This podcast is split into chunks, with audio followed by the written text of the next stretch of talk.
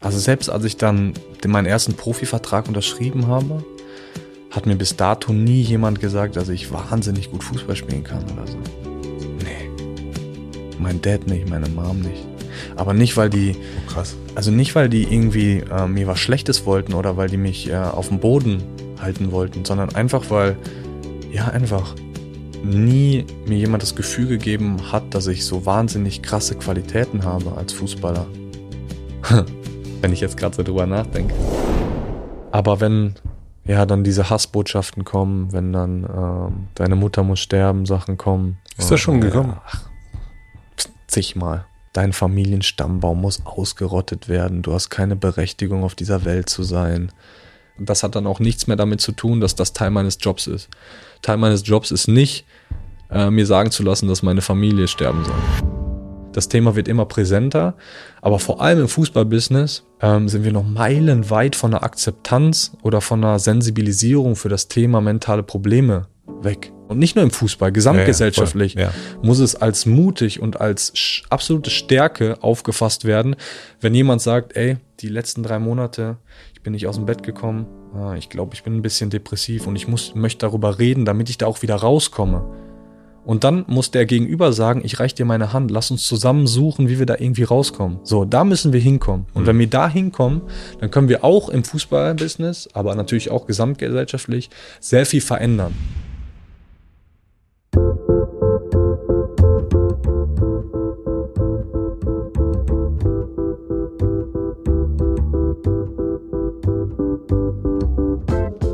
Willkommen im Hotel Matze. Ich bin Matze Hiesch und ich treffe mich hier mit Menschen, die mich interessieren und versuche herauszufinden, wie die so ticken.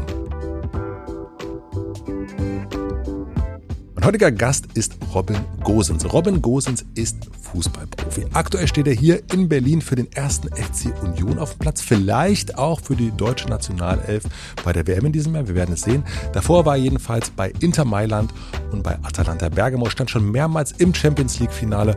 Und das ist nur einer von vielen Träumen, der für ihn in Erfüllung gegangen ist. Robin ist ein außergewöhnlicher Fußballer, würde ich sagen. Nicht nur, weil seine Karriere ziemlich außergewöhnlich verlaufen ist, darüber sprechen wir gleich im Podcast, sondern weil er über sich selbst sagt, dass sein größtes Talent nicht das spielerische Talent ist, sondern seine mentale Stärke. Das ist wahrscheinlich auch der Grund, warum er neben seinem Fußballeralltag noch Psychologie studiert hat.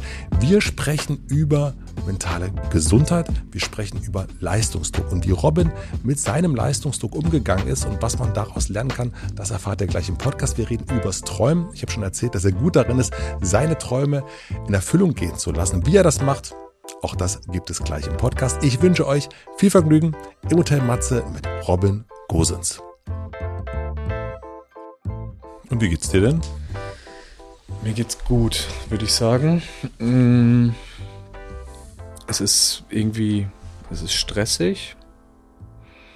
Ähm, sportlich vor allem.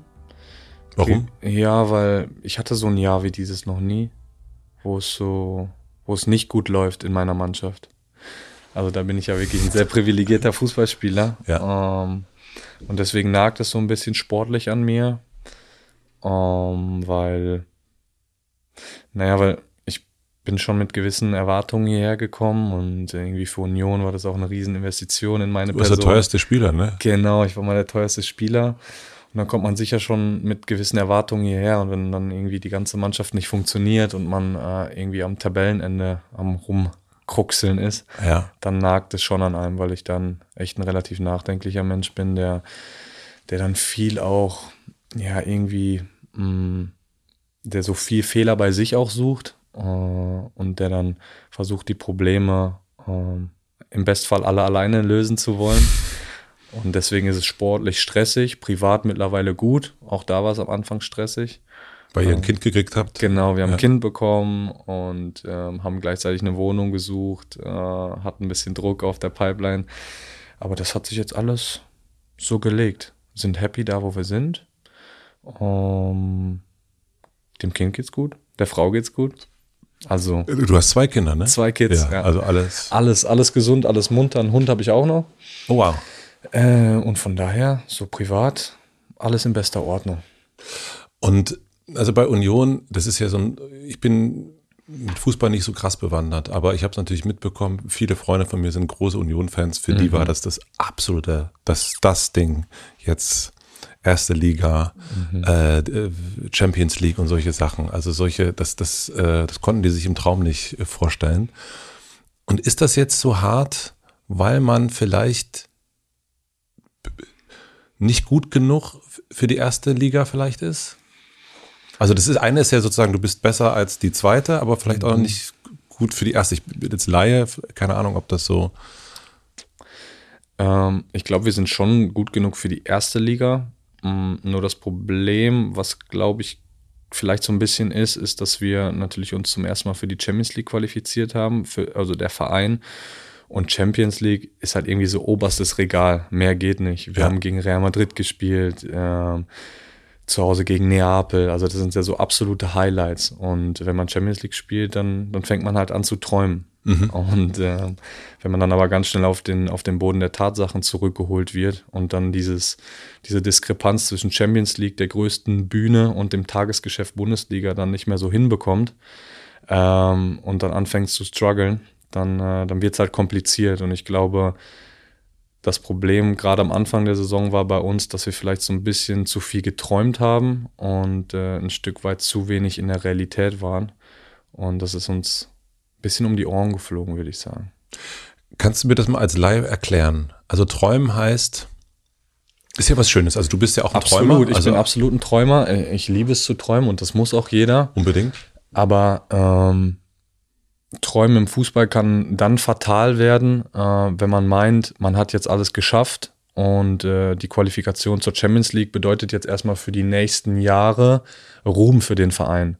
Das bedeutet erstmal für den Moment, okay, wir haben die größte Bühne Europas erreicht, aber das Fußballgeschäft ist so schnelllebig, dass man das jedes Jahr bestätigen muss. Und ja. äh, wenn man sich auf diesem Erfolg ausruht, dass man es einmal geschafft hat und sagt, okay, wir sind jetzt da und wir machen vielleicht den Schritt weniger und äh, äh, wir sind nicht mehr bereit, das Gleiche zu tun, wie wir es letztes Jahr gemacht haben, um uns für die Champions League zu qualifizieren, dann, ähm, dann träumt man halt nur noch äh, von diesen großen Erfolgen, mhm. äh, tut aber nichts mehr dafür. Und wenn man aufhört, äh, wirklich bis zum Ende was dafür zu tun, dann ähm, fehlen einem die paar Prozent, die es im Fußball halt ausmachen auf dem Niveau. Ne? Was heißt das, nicht bis zum Ende zu gehen, nicht das bis zum Ende zu tun, wie du gerade sagst. Bedeutet das weniger Trainings oder das kann ich mir alles nicht vorstellen. Ne? Mhm. Also ich kann mir vorstellen, man gibt sich ja trotzdem genauso viel Mühe. Man sagt jetzt nicht, ja, ja jetzt so, aber was, was ist das, was sind so Prozente, die dann auch aus deiner Erfahrung aus Italien, du warst bei Inter Mailand davor, ähm, was, was fehlt dann? Ja, ich glaube, eine Gefahr ist auf jeden Fall, dass wenn du mh, mm, an einem Mittwochabend in einem ausverkauften Bernabeu, also gegen Real spielst, oder in einem ausverkauften Olympiastadion vor 80.000 Union-Fans spielst und du musst dann am Wochenende, äh, ich sag mal was, ohne jetzt die, äh, die Vereine kleinreden zu wollen, aber nach Darmstadt oder nach Heidenheim und musst dann halt vor 10.000, 15.000 Zuschauern äh, wieder die gleiche Leistung abrufen, um zu gewinnen und um Punkt zu holen, dann, ähm, dann ist das nicht für jeden einfach. Ja, das dann verstehe quasi ich auch. von ähm, von diesem absoluten Karriere-Highlight auf Tagesgeschäft wieder runter mhm. äh, zu kommen und zu sagen, ja, okay, das war jetzt toll, aber trotzdem muss ich jetzt am Wochenende wieder funktionieren. Und wenn man da halt diese ein, zwei Prozent weniger macht, weil man Motivationsprobleme hat, weil man denkt, geil, ich habe jetzt dieses Highlight geschafft, jetzt muss ich den ein oder zwei, ein oder zwei Prozent weniger geben, weil ich bin ja der Beste mhm. und ich bin so gut und ich bin gerade Champions League Spieler, äh, dann klappt's halt nicht. Dann holst du halt in der Bundesliga keine Punkte. Und äh, das ist beispielsweise ein Prozent. Dann glaube ich auch, dass Union, Berlin, mh, mm, und da wird mir, glaube ich, keiner böse sein, wenn ich das sage. Sicherlich letztes Jahr auch, da ist alles für den Verein gelaufen, also viele Spiele gewonnen, die man hätte vielleicht auch verlieren können, äh, die auf der Kippe waren, die dann zugunsten äh, von Union gelaufen sind. Diese Glück muss man sich erarbeiten, das hat Union sicherlich gemacht. Und dieses Jahr war es dann halt so, dass die ganzen Spiele nicht zugunsten von uns gelaufen sind. Und äh, beim Fußball sind dann Sieg und Niederlage halt sehr dicht beieinander. Und wenn du halt einmal in diesen Negativstrudel reinkommst, dann wird es halt gar nicht so einfach, da rauszukommen. Und äh, ja, es ist irgendwie so, es ist komplex, Man kann das jetzt auch nicht auf, auf einen Grund ähm, runterspielen, warum es vielleicht sportlich nicht so gut läuft. Aber das sind so ein paar Erklärungsansätze, würde ich sagen. Kann ich total verstehen. Ich habe äh, vor ein paar Jahren habe ich äh, Coldplay gesehen. Ich bin ein großer Coldplay-Fan. Mhm, die haben im Olympiastadion in Berlin gespielt und ich habe gesehen, da haben die irgendwie drei, vier Mal aneinander gespielt. Und ähm, ich habe gesehen, dass sie davor irgendwie keine Ahnung, wie oft äh, Wembley gespielt haben. Und die Vorstellung für die ist das jetzt irgendwie so, ja, also wir spielen jetzt Olympiastadion, meine Güte. ja. So, äh, ja, sind, ja. Aber es ist natürlich die Realität. Also das ist eigentlich, die haben sich Mühe gegeben, gar keine Frage. Aber ich meine so, das war jetzt für die jetzt, manchmal sieht man das ja auch Leuten an, Klar, wenn die auf einer Bühne stehen oder auch spielen. Hier geht's jetzt um alles, mhm. hier geht's jetzt um mehr. Voll. Ähm, und dann ist es aber halt, ja. Ja, ich würde sagen, so verstehe ich das. Ja. ja, ist absolut richtig und ich glaube, es ist irgendwo auch menschlich. Ja. Ähm, und ich finde es auch gar nicht gut, dass es so ist, weil ich glaube, wenn man solche Highlights erlebt, ähm, viele von uns Spielern kommen in den Genuss, eine einzige Saison Champions League zu spielen. Ja, du hast es schon erlebt? Ich, ich durfte es zum Glück jetzt sieben, sieben Saisons hintereinander mhm. machen. Das ist aber irgendwie vielleicht auch die Ausnahme und da bin ich absolut äh, natürlich glücklich drüber. Aber wenn du dann diese Highlights hast, dann willst du das natürlich auch auskosten, dann willst du das genießen, dann willst du vielleicht auch mal stillstehen, mal äh, so ins Olympiastadion reingucken und dann mal träumen. Ja. Ähm, weil vielleicht kriegst du die Chance nie wieder aber trotzdem lässt dieses schnelllebige Fußballbusiness auf der anderen Seite dieses Stillstehen, dieses Auskosten, dieses Genießen, lässt es einfach nicht zu. Und ja. Sondern am Sonntag geht es halt einfach ganz normal weiter. Und wenn du da nicht funktionierst, dann ist dieses Spiel vom Mittwoch, egal wie gut oder wie schlecht du da warst, ist nichts mehr wert. Weil, weil im Fußball, und das ist leider Gottes die einzige Weisheit, die wirklich zählt, das wichtigste Spiel ist immer das nächste. Und das, was gewesen ist, das zählt halt nicht mehr. Und äh, das zu akzeptieren, das zu verstehen und ähm, das auch nicht zu, zu hinterfragen, das ist, ist gar nicht so einfach und das ähm, geht sicherlich auch mit, mit Erfahrung einher. Wie hältst du dich denn motiviert? Also wie bleibst du, wie schaffst du das, dass du zwischen Mittwoch und Samstag oder Sonntag, ähm, dass deine Motivation nicht nach unten geht? Ja, weil, also ich habe eigentlich immer so von da sind wir jetzt wieder beim Träumen, aber mir hat das Träumen halt in meiner Karriere immer unglaublich viel geholfen. Ähm, mich haben so, oder mich tragen die Träume. Also ähm, ein großer Traum war es, immer Bundesliga zu spielen, habe ich mir jetzt erfüllt. Jetzt mein nächster großer Traum ist die EM im Sommer mhm. äh, im eigenen Land. Das ist so äh, für mich das nächste Highlight, mein, mein nächster Traum. Aber Und der Traum, ist der schon, also ist das klar, dass du mitspielen wirst? Das ist überhaupt noch nicht klar. Das heißt, ich muss mich noch, über gute Leistung okay. dafür qualifizieren. Aber du träumst davon, dass du am Start bist. Genau. Du musst dann aber für diesen Traum natürlich auch was tun. Richtig. Ja. Ich träume davon, dass ich halt irgendwie unser Land glücklich machen kann, dass ich äh, die Fans auf den Tribünen irgendwie glücklich machen kann. Und das stelle ich mir dann vor, äh, von meinem inneren Auge. Das hilft mir dann immer. Also wie, also wie der Robin quasi im Sommer aussehen würde, der vor diesen ganzen Fans spielt. Also wir haben gerade äh, draußen über Manifestationen gesprochen, da ging es ums ja, gute Wetter. Genau. Ähm, aber das heißt, ich kann mir das so vorstellen, du sitzt dann, wo sitzt du? Oder wo, welche, also wie, also das Träumen, das eine ist ja so das nachts, da können wir nicht viel machen, dann gibt es mhm. das Tagträumen, genau. dann gibt es ja aber wirklich, das ist ja ein gezieltes Träumen das eigentlich. Das ist ein gezieltes Träumen und das mache ich oft, wenn ich im Auto bin, dann mache ich mir meine Lieblingsmusik an und Was dann, ist das? Ja, das ist ähm, meistens so, ja, African Beats sind das aktuell. Mhm. Uh, das mag ich irgendwie gern, das gibt mir gute Stimmung und das, ähm, das macht mir Laune. Ja, und dann natürlich konzentriere ich mich irgendwie auf den Verkehr, aber man kennt das ja, wenn man dann einfach so fährt, Autopilot. Absolut, ja. Ähm, ja, und dann gleite ich so dahin und dann stelle ich, äh, dann stelle ich mich vor, wie das wäre, wenn ich da jetzt bei der EM äh, einlaufe, äh, nur deutsche Fans in den Stadien. Man kann so irgendwie sein ganzes Land glücklich machen, 84 Millionen Menschen, ähm, die so hinter einem stehen. Und dann, dann lächle ich und dann denke ich mir, ja, ich will das, ich will das unbedingt. Und ähm, gleichzeitig weiß ich aber auch, dass ich diese Qualifikation dazu nicht geschenkt bekomme. Im Gegenteil, ich muss hart dafür arbeiten. Und das ist gleichzeitig halt auch meine Motivation, jeden Tag aufzustehen und ist das ein wiederkehrender Traum? Also ist das etwas, was du, wenn du im Auto sitzt, also ne, gerade in Berlin kennt man das, man mhm. sitzt ja dann länger im Auto, als man so denkt. Und äh, ist das dann sowas wie so ein, ach Mensch, jetzt stehe ich schon mal hier wieder im Stau, äh, ziehe ich mal wieder den Traum raus und, und pack den mir also auf die, äh, auf, vors innere Auge? Nee, das nicht. Es ist mehr so, ein Traum, der dann immer situativ aufploppt. Der kommt von allein. Der kommt alleine und vor allem dann, wenn ich gerade demotiviert bin, tatsächlich.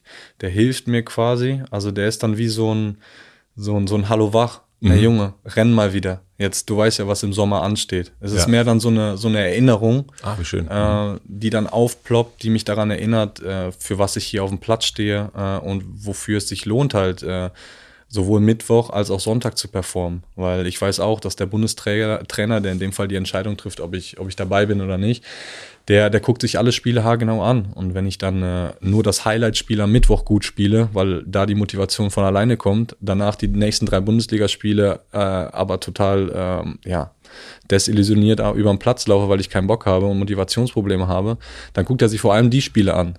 Ja. Weil das ist halt Daily Business.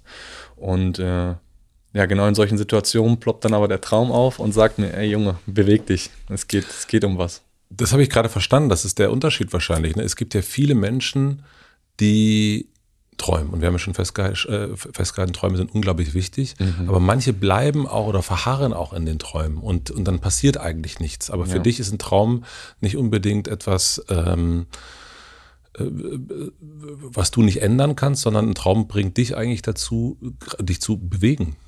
Ja, absolut. Mhm. Traum ist für mich natürlich ein Traum, etwas ganz Schönes, was Magisches so, aber gleichzeitig auch ein Ziel. Ja. So. Und äh, ein Ziel möchte ich halt gerne erreichen und ich möchte alles dafür tun, äh, dieses Ziel oder diesen Traum, wie man auch möchte, äh, um mir den zu realisieren. Und deswegen sind Träume gleichzeitig irgendwie auch so ein Synonym für mich für Ziele, die mich so die ganze Karriere getragen haben und immer wieder dafür gesorgt haben, dass ich den Extrameter gehe. Also Fußball ist ja, ja, es ist ein komplexes Business, wo ähm, jeder irgendwie so ein bisschen sein eigenes Ding machen muss, wo jeder Egoist sein muss und so ein bisschen auf sich selbst schauen muss, zwangsläufig, um weiterzukommen. Und ähm, ja, mir hat dieses, dieses Träumen einfach dabei geholfen, äh, zu sagen, okay, äh, hier sind jetzt ganz viele Konkurrenten, äh, aber die Konkurrenten, die äh, die verhindern jetzt nicht, dass ich meinen Traum realisiere. Die verhindern nicht, dass ich mein Ziel äh, nicht erreiche. Und deswegen haben die Träume mir parallel die Kraft und die Ausdauer gegeben, die Geduld gegeben, braucht man auch ganz viel im Fußball, mhm. ähm, zu sagen, wenn die Chance kommt, dann bin ich da. Und bis die Chance kommt, gehe ich immer wieder, immer wieder den Extrameter. So, und dafür sind bei mir persönlich immer, immer die Träume verantwortlich gewesen. Naja, ich glaube, das ist äh, alles, was wir um uns herum sehen, ja. sind ja im Grunde Träume. Also, ja. also wenn, keine Ahnung, wir haben Mikrofon, irgendjemand wird sich ja geträumt haben, dass man Richtig. mal so ein Mikrofon spricht. Also, das, äh, also alles andere. Ja. Ich äh, bin aufgewachsen ähm, mit einer Bewertung in der, im, im Zeugnis mit zu verträumt. Oh. Ähm, also ich bin auf jeden Fall ein, ein Kind gewesen, was in der, in der Schule, also so ein Rausgucken, Hans guck in die Luft. Ähm, und auch wenn ich Hausaufgaben machen sollte, dann habe ich gemalt und mir vorgestellt, dass ich auf einer Bühne stehe, was dann auch geklappt hat irgendwann, also als Musiker. Ähm, also für mich waren Träume oder sind Träume auch wahnsinnig wichtig, aber die wurden bei mir als Kind auch eher negativ von den Erwachsenen bewertet. Mhm. Wie war das bei dir? Hm, muss ich kurz drüber nachdenken. Ich glaube, dass meine Eltern und mein Umfeld mir eigentlich immer äh, die nötige Freiheit gegeben haben zu träumen und von Anfang an eigentlich mir das Gefühl gegeben haben, ähm, ja, mach einfach mal, renn drauf los, mach deine Fehler, träum, träum drauf los auch. Und deswegen habe ich das nie so, ähm, weil ich bin, war auch echt ein Tagträumer und richtig verträumt und, und, und verpeilt dann teilweise so ein bisschen in meiner eigenen Welt. Mhm. Ähm, aber mir wurde das von meinen Eltern zumindest, und das ist irgendwie für mich das Wichtigste, äh, nie ausgelegt äh, oder negativ ausgelegt eigentlich. Im Gegenteil. Ich hatte einmal äh, einen großen Disput mit meinen Eltern, wo es dann um die Entscheidung geht, äh, ging, äh, soll ich jetzt meinem Traum folgen oder äh, soll ich eher den, den sicheren Weg einschlagen? Ähm, Polizist wäre der sichere, wär der genau, sichere Weg. Ja. Genau, da sind wir. Da gab es einmal den Disput, ähm, darf ich jetzt auf mein Herz hören und darf ich äh, dem folgen, was ich unbedingt machen möchte? Oder äh, lasse ich die Vernunft wenn man es denn Vernunft äh, nennen will, äh, siegen und schlage ich das ein, was ich sicher haben kann, eine Beamtenkarriere. Und äh, aber auch da letzten Endes äh, hat meine Mom dann gesagt, die ja eher so kontra-Traum war, Ja. mach Robin, wenn du meinst, es ist das Richtige, dann mach das.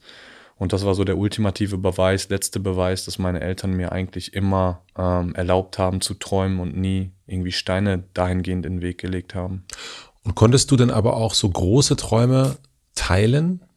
Also dieses, manchmal ist es, also das, das also, also gerade wenn man Kind ist oder auch Jugendlicher, gibt es ja manchmal größenwahnsinnige Träume. Äh, und ne, wenn man so ein, so ein Kid ist, so ein normales Kid ist, was jetzt nicht, wo jetzt nicht sagen, boah, was ist das für ein crazy Talent am Ball, meine Güte, sondern irgendwie normal, so wie ich es zumindest so wahrgenommen habe, Ja, in dem, was ich gelesen habe. Und wenn der dann sagt, ja, ich will mal Profifußballer werden, das ist ja ein größenwahnsinniger Traum eigentlich. Und äh, manchmal, also ne, ich kenne das noch, das traut man sich gar nicht, diese Träume so richtig laut auszusprechen gegenüber anderen, weil man so, weil es ein bisschen peinlich auch ist. Aber eigentlich wünscht man sich das, eigentlich träumt man wirklich davon. Ja, ging- ich, ich weiß genau, wie du das meinst. Und ich glaube auch, also ich habe den laut ausgesprochen, Mhm. wie glaube ich alle Kids, die mal sagen, boah, später will ich mal Fußballprofi werden. Ach so, Äh, ja. Den, Mhm. den, diesen Traum teilt man ja eigentlich mit ganz, ganz vielen Kids da draußen. Das ist ein großer Unterschied, wenn man Fußballfan ist, das stimmt. Ja, Ja, glaub schon. ja. Und Von- verbindet so doll. Ja, ja, ja. es ist absolut verbindend. Mhm. Ja, total. Und dementsprechend wurde es von jedem ausgesprochen, aber gleichzeitig wurde jeder Einzelne auch so ein bisschen dafür belächelt. Und so von wegen, ja, versuch's halt. Ja. So, sei der eine. Versuch's halt. Und genauso war es bei mir auch. Und äh, meine Eltern haben auch immer wahrscheinlich dann zu sich selbst gesagt, ja, lass den, lass den Jungen mal machen. Aber Irgendwann brauchen- hat er halt eine Poli genau, Irgendwann ist er halt Bulle. irgendwann ist er dann Polizist und dann äh, sind wir Polizist, alle glücklich. dann sind wir alle glücklich. Äh, von daher, mh, ja, er wurde ausgesprochen, aber ich, auch ich muss ja auch selbst sagen, je älter man dann wird und mh, der normale Weg ist ja dann Akademie und äh, Nachwuchsleistungszentrum und dann und U14, U15, U16 je älter man wird und ähm, je weniger man gleichzeitig äh, Teil von solchen äh, Akademien ist, desto unrealistischer wird ja auch der Traum dann oder die Erfüllung des Traums. Und dementsprechend äh, wurde, wurde die Stimme dann auch immer leiser, äh, bis sie dann komplett eigentlich teilweise verstumpft war, äh, verstummt war, äh, die gesagt hat, du wirst noch Profi. Und äh, genauso haben es meine Eltern dann auch wahrgenommen. Äh, irgendwann war für uns die Tür irgendwie zu. Ähm, und ich habe mich halt mit Plan B beschäftigt. Und Plan B war halt Polizist. Wir kommen gleich nochmal zu, wie die Tür aufgegangen ist, äh, dazu, weil es auch eine äh, sehr witzige Geschichte ist. Ähm, was mich immer interessiert hier ist, äh, sage ich auch mal am Anfang, wie jemand so tickt. Und ich glaube, du bist ja auch ähm, äh, Psychologie-Bachelor. Ja. Ähm, weiß, dass ganz viel daran in der Kindheit liegt, wie man so später wird. Was würdest du sagen, ist etwas sehr, sehr Prägendes in der Kindheit gewesen, was, wo du merkst, oh, wenn du jetzt heute durch die Stadt fährst, das ist immer noch in dir. Das hat dafür gesorgt, dass du jetzt da bist, wo du bist. Also ich glaube mal, so, wenn man auf meine Sportlerkarriere schaut, gibt es ein essentielles Ereignis damals in der Kindheit und das war ähm, die Entscheidung meines Vaters, nicht mehr mein Trainer zu sein. Äh, der war in der Jugend mein, mein Coach und äh, hat es aber leider Gottes nicht so wirklich hinbekommen, äh, mich wie die anderen Kinder zu behandeln, sondern hat mich immer sehr viel mehr gefordert, äh, war dann teilweise auch, auch schäbig zu mir und konnte es irgendwie nicht, ja, er konnte es nicht kanalisieren. Er musste dann irgendwie den, den anderen Kindern doppelt das Gefühl geben, dass, dass ich nicht bevorteilt werde, nur weil ich der Sohn äh, de, des Trainers bin. Und das hat er nicht geschafft. Und äh, ja, wir hatten, wir hatten echt schwere Monate so schon. Äh, Wie alt warst du da? da war ich, ich würde sagen, ja, ich war noch, ich war gar nicht so alt. Ich war neun oder so, acht, acht, neun. Und äh, der Haussegen, der hing echt schief. Und ich kam immer äh, mit so einem Gesicht nach Hause, wollte mit meinem Dad nichts mehr zu tun haben, habe gesagt, wenn der noch weiter mein Trainer ist, dann höre ich auf mit Fußball. Ich habe gar keinen Bock mehr so. Soll mir doch nur Spaß machen. So war's. Ich wollte einfach nur kicken. Und dann hat äh, meine Mama uns so zusammengeholt und hat gesagt, also wir treffen jetzt die Entscheidung. Also entweder Robin hört auf Fußball zu spielen oder du hörst auf, sein Trainer zu sein. Also eins von beiden machen wir jetzt, weil ich kann nicht riskieren, dass wir, dass dein Sohn in dem Alter schon Probleme, richtig tiefgreifende Probleme mit seinem Vater hat. Und dann hat Papa gesagt, ja, okay, dann ist doch klar, dann höre ich auf, äh, Trainer zu sein. Und das war wie eine Befreiung für mich, wie eine Befreiung für ihn. Seitdem sind wir viel, viel closer. Mhm. Ähm, das hat sich voll auch auf die Vater-Sohn-Beziehung ausgewirkt. Also das ist sicherlich sportlich gesehen ein absolut prägendes Ereignis. Und wenn ich, äh, wenn ich an andere Ereignisse denke, dann, dann kommt mir eigentlich immer nur so diese unbeschwerte Kindheit in, äh, in den Sinn, äh, von der ich, glaube ich, aktuell oder als erwachsener Mensch un, unglaublich profitiere. Also dieses, dieses klassische auf dem Land groß werden, ohne große Probleme und Sorgen, sicherlich privilegiert, brauchen wir ja nicht drüber reden. Äh, ein Haus in einer Neubausiedlung äh, auf so einem Wendehammer, wo wir immer spielen konnten mit den anderen Kindern. Und du hast dann nochmal Fußball gespielt mit denen, oder? Ja, wir haben alles gespielt. Fußball, Trampolin, wir haben mit Murmeln gespielt, halt, was man als mhm. Kind so macht. Halt nie drin, nur draußen. Kindheit draußen verbracht quasi. Ja. Und das, äh, das hat mich, glaube ich, sehr geprägt, äh, dass äh, meine Eltern da mir alle Freiheiten gelassen haben, nie äh, nie mir das Gefühl gegeben haben, dass was nicht darf, sondern erstmal, dass alles darf und dass es auch okay ist, wenn ich dann mal einen Fehler mache und dass ich dann aber, dass es dann wichtig ist, dass ich dazu stehe und es danach besser mache. Mhm. Und äh, so dieses Lebensgefühl äh, und diese Kindheit, die trage ich schon in mir, würde ich sagen. Bei Musik, beim Musikmachen hat es viel damit zu tun, dass man irgendjemanden sieht oder hört und denkt, ah, das will ich auch. Ja, also äh, sind wir wieder beim Träumen. Mhm. Ist das bei dir auch so gewesen? Ich meine, du warst Schalke 04-Fan oder genau. bist es wahrscheinlich noch. Genau. Und gab es dann so bestimmte Spieler, wo du gedacht hast, so wie der oder wie die möchte ich gerne spielen? Also hattest du so, so einen Poster-Helden oder Heldin? Tatsächlich gar nicht. Aha. Also, ähm, nee. Also, dass ich so einen Hero hatte, äh, es war mehr die Mannschaft Schalke und immer als ich im Stadion war, dachte ich mir so, also wie geil muss ich das? Da habe ich auch halt schon richtig geträumt. Da habe ich mich schon in diese Spieler versucht reinzuversetzen und habe mir gedacht, wie geil musst du dich eigentlich gerade fühlen auf diesem Rasen? Da sind 65.000 Fans, die euch zujubeln und wollen, dass ihr gewinnt. Wie muss sich das anfühlen? So, da habe ich so angefangen mit diesem, mich so vor meinem inneren Auge mir vorzustellen, wie eine Situation dann aussehen könnte, wie so ein Traum, die Realisierung eines Traumes aussehen könnte.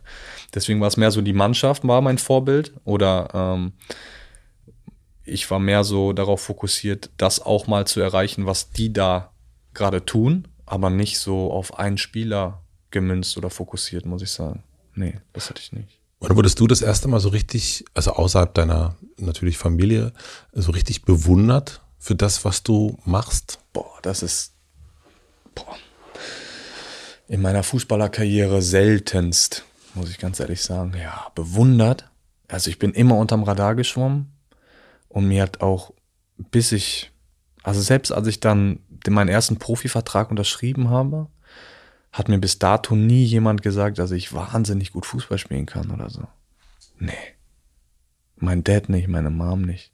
Aber nicht, weil die. Oh, krass. Also nicht, weil die irgendwie äh, mir was Schlechtes wollten oder weil die mich äh, auf dem Boden halten wollten, sondern einfach, weil, ja, einfach nie mir jemand das Gefühl gegeben hat, dass ich so wahnsinnig krasse Qualitäten habe als Fußballer. Wenn ich jetzt gerade so drüber nachdenke. Coole Frage.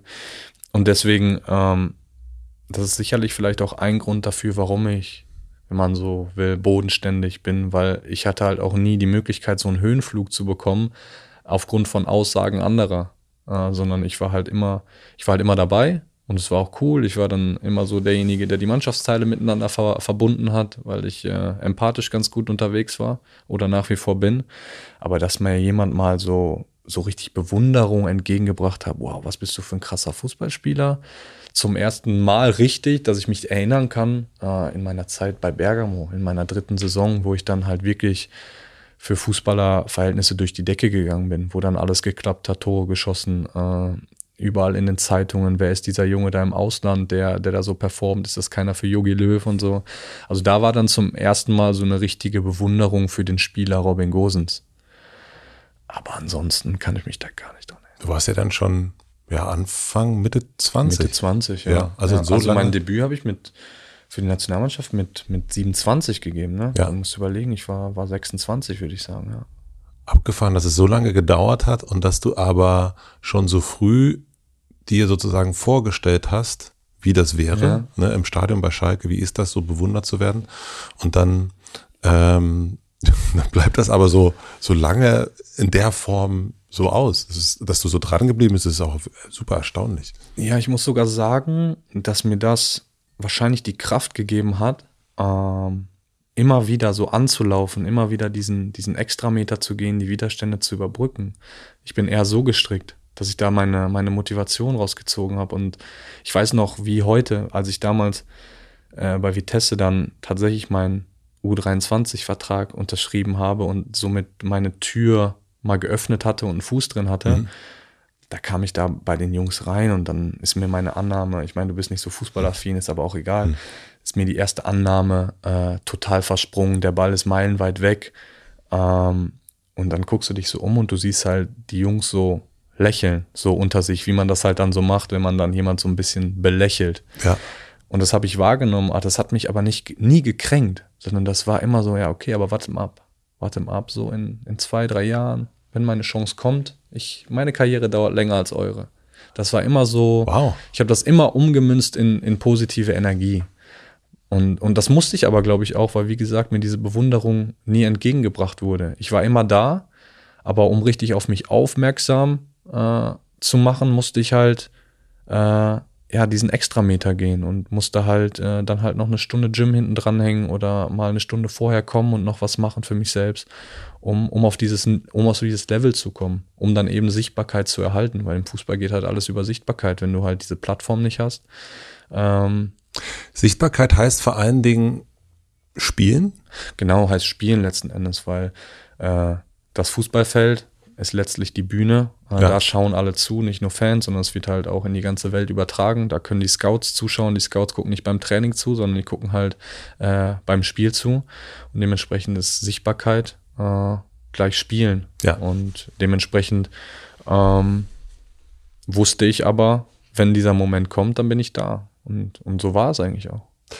Du hast erst schon erzählt, dass eigentlich die Türen schon ziemlich zu waren und der, der, der Zug Richtung äh, Polizei ähm, äh, schon, schon, schon quasi schon in den Bahnhof reingefahren ist. Ähm, und dann habe ich eine wahnsinnig witzige Geschichte äh, gelesen, wie es, also dass du verkatert ähm, zum, äh, also quasi zum, zum Probespiel gekommen bist. Äh, also das, die Geschichte musst du erzählen. Also es hat was mit der Kneipe Blues zu tun oder eine Disco, wo du Genau. warst und du hast einen, du hast einen richtig einen drin gehabt noch. Ja, so, das ist, das ist richtig. Und das bestätigt irgendwie auch so äh, die These, dass natürlich ähm, man auch immer so ein bisschen Glück braucht, ne? Zur richtigen Zeit am richtigen Ort. Aber ja, ich war halt schon fast 18. Und wenn man mit 18 noch immer auf dem Dorf spielt, wir hatten zwar ein vernünftiges Niveau, Niederrheinliga, das war okay, aber das war jetzt weit weg von Profigeschäft, weit, meilenweit weg. Und ich war nie im, im, in der Akademie und dementsprechend war für mich halt klar, okay, ich mache jetzt mein Abi und dann werde ich wahrscheinlich zur Polizei gehen. Und äh, parallel habe ich dann mit meinen Jungs äh, bei VfR Rede gespielt und äh, auch am besagtem Wochenende. Wir haben am Sonntag gespielt, um, um 11 Uhr war Anstoß und äh, haben in Kleve gespielt und am Vorabend, wie man das halt so macht als 17-Halbjähriger, äh, man geht halt raus mit den Jungs. Man macht, äh, man macht die Nacht zum Tag. Wir haben halt ordentlich eingehoben, waren, waren im Blues unterwegs und waren, meine ich, so gegen 5 Uhr waren wir wieder zu Hause und um 8 Uhr ging der Wecker. Da hat uns Ruth geweckt, die Frau von, äh, äh die Frau, sag ich schon, die Mutter von Boogie, meinem damaligen äh, guten Freund. Und meinte, Jungs, ihr müsst aufstehen, wir müssen zum Auswärtsspiel nach Kleve. Wir waren noch so, hingen noch komplett in den Seilen. Aber äh, ja, ein grüner Tee rein und, äh, und ab ging die Fahrt nach Kleve und dann mit wenig Schlaf und viel Restalkohol habe ich dann tatsächlich gut performt. Konnte ich irgendwie zu der Zeit ganz gut äh, mit viel Alkohol noch gut spielen. Und so auch an diesem Tag, nur dass ich an diesem Tag das große Glück hatte, dass halt dieser Scout von Vitesse Arnheim da war. Nicht für mich, sondern für einen anderen Spieler. Aber der andere Spieler hat halt seine Chance nicht genutzt, hat nicht so performt und ich halt schon. Sodass er dann gesagt hat nach dem Spiel, äh, ey Robin, äh, in so einem, ja, so einem gebrochenen Holländisch-Deutsch irgendwie, äh, du hast mir gut gefallen, willst nicht mal äh, vorbeikommen auf ein Probetraining? Ja, und dann wie es halt so ist. Ich habe halt dann irgendwie so versucht, die, äh, die Fahne, ähm, die ich auf jeden Fall hatte, mh, mm, so zu verbergen und habe ihm dann zugesagt. Und ja, wenn du so willst, ist das der Anfang von allem. Absurd, gell? Super absurd. Es ist absurd, ja. Wenn ich jetzt auch wieder daran denke, kriege ich irgendwie Gänsehaut, weil es so cool ist. Ähm, aber so ist bei mir alles angefangen, ja. Und dann, dann war es halt aber auch so, ich meine, ich habe den Traum dann nicht mehr laut ausgesprochen, er ist verstummt, aber er war natürlich immer noch da bei mir. Und dann bin ich nach Hause, habe erstmal geschlafen, habe dann Mama und Papa gesagt abends, äh, ey, ich hatte da voll die, die crazy Begegnung heute. Der hat mich zum Probetraining bei Arnheim eingeladen. Und Arnheim ist halt von uns, da wo ich aufgewachsen bin, das sind halt so 15 Minuten. Mhm. Wir wohnen ja direkt an, in so, bin aufgewachsen im Dorf, das letzte Dorf vor der holländischen Grenze. Und das war ein Katzensprung. Und äh, der will mich da zum Probetraining haben. Ja, mach doch, sagt Papa so, mach doch, mach doch. Und meine Mom so einfach so hingenommen ähm, ja, was soll da jetzt groß raus entstehen noch? Ja, und dann bin ich da hingefahren, aber in mir hat es schon gelodert, weil ich wusste, okay, das ist jetzt nochmal die Chance. Äh, Wahrscheinlich die einzige. Die jetzt. einzige. Ja. Auf jeden Fall die letzte. Ja. Auf jeden Fall. Und äh, wenn ich nochmal irgendwie äh, diese Karriere äh, realisieren möchte, dann muss es jetzt klappen bei dem Probetraining. Und dann hat mein Opa mich hingefahren. Äh, ich weiß gar nicht mehr, wie viel spät das war, relativ zeitnah, eine Woche mhm. oder anderthalb mein Opa mich hingefahren, hat meine Sporttasche gepackt, stand dann da irgendwie so wie ein Häufchen Elend erst rum, weil ich nicht wusste, wo lang. Aber wichtig war das, was ich dann auf dem Platz äh, abgeliefert habe, nämlich, nämlich einiges, sodass der Trainer sofort, ist auch unüblich, nach dem ersten Training gesagt hat, Robin, dich brauche ich. Egal wie wir es machen, aber du kommst nächste Saison nach Vitesse Arnhem. Und das haben wir dann irgendwie geschafft.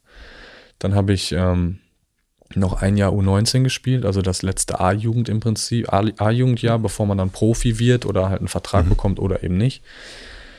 Hab parallel mein Abi gemacht. Mm, das war dann auch noch ein Hin und Her, weil ich habe in Wese mein Abitur gemacht auf einem Berufskolleg und äh, die hatten natürlich keine Kooperation mit Vitesse. Normalerweise gibt es ja dann immer die Internate, die dann Kooperation irgendwie haben und äh, wodurch man dann freigestellt wird. Dann musste ich noch zum Schulleiter mit meinem Vater so, und da mussten wir dann auch erklären, warum es denn jetzt wichtig wäre, dass ich manchmal früher gehen darf und eine Stunde schwänze. Ähm, dann hat der, der, ähm, der Sport, der Sportdirektor, sage ich schon, der Schulleiter war überhaupt nicht fußballaffin, hat gesagt, was ist das denn für ein Quatsch? Also das machen wir ja nicht. So, und dann ging es hin und her und dann habe ich dann aber doch die Erlaubnis bekommen, weil mein Vater sich da wie so ein Löwe für mich eingesetzt wie hat. Toll. Das war, das war mega. Und dann bin ich ähm, ja ein paar Mal früher abgehauen, weil das Training war immer um 15.30 Uhr in Vitesse ähm, von Wesel brauchte ich aber auf jeden Fall eine Stunde bis da. Und äh, ja, das war echt eine richtig stressige Zeit, weil meine Mom meinte, du kannst es machen, aber wag es bloß nicht, dein Abitur in den Sand zu setzen. 2,0, ne? Ja, dann war es 2,0, habe ich dann gut, äh, gut gerockt noch. Und ich bin auch Mama richtig dankbar, dass sie mich da so, dass sie da auch so hinterher war, dass ich noch meinen Abschluss vernünftig machen konnte. ist ja auch das Problem von vielen Fußballern, die keinen Abschluss haben. Ähm, ja, und dann habe ich in den Stauzeiten vom Training zurück habe ich meine Bücher ausgepackt, habe gelernt für die Klausur am nächsten Morgen. Also es war, es war ein Highlight, aber ja, das waren die Anfänge und äh, da bin ich unglaublich stolz drauf. Und hast du, ich meine, Vitesse Arnheim ist jetzt mit Verlaub, ist es nicht der Fußballclub, wo ich nee. sofort wüsste nee. überhaupt, wo der absolut ist. Nicht, ja? Absolut nicht. Ähm, und du hast aber davon geträumt, okay, das ist jetzt mein, das ist jetzt die Tür, die geht jetzt hier auf und danach werden sich weitere Türen öffnen. Also du hast dich sozusagen wieder reingeträumt in das, was danach kommt und du wusstest, genau. das ist jetzt hier so eine ja, es war die Eintrittskarte. Eintrittskarte im Grunde, ja. Genau, es war für mich nur die Eintrittskarte. Ich wusste, jetzt habe ich einmal den Fuß drin und jetzt gehe ich auch durch. Und ja. zwar nicht nur durch diese Tür, sondern durch ganz, ganz viele weitere. Das also war dann, das war, das war meine feste Überzeugung. Ja. Ähm, ich habe nie einen Karriereplan gemacht. So, das machen ja auch viele, die dann sagen, dann will ich da spielen und das will ich dann mal machen. Ich habe mich dann von da an von Traum zu Traum ge gehangelt. Ich war erst, äh, habe einen Vertrag bekommen über äh, ein Jahr, ähm, ein Jahr für die U23. Äh, das war sozusagen meine Eintrittskarte. Mhm. Und mit dieser Eintrittskarte äh, habe ich dann versucht zu arbeiten und mich, mich hochzuarbeiten. Und äh, dann habe ich ein halbes Jahr für die U23 gespielt. Und dann hatten wir ein äh, Spiel gegen FC Dordrecht, ein noch viel kleinerer Verein.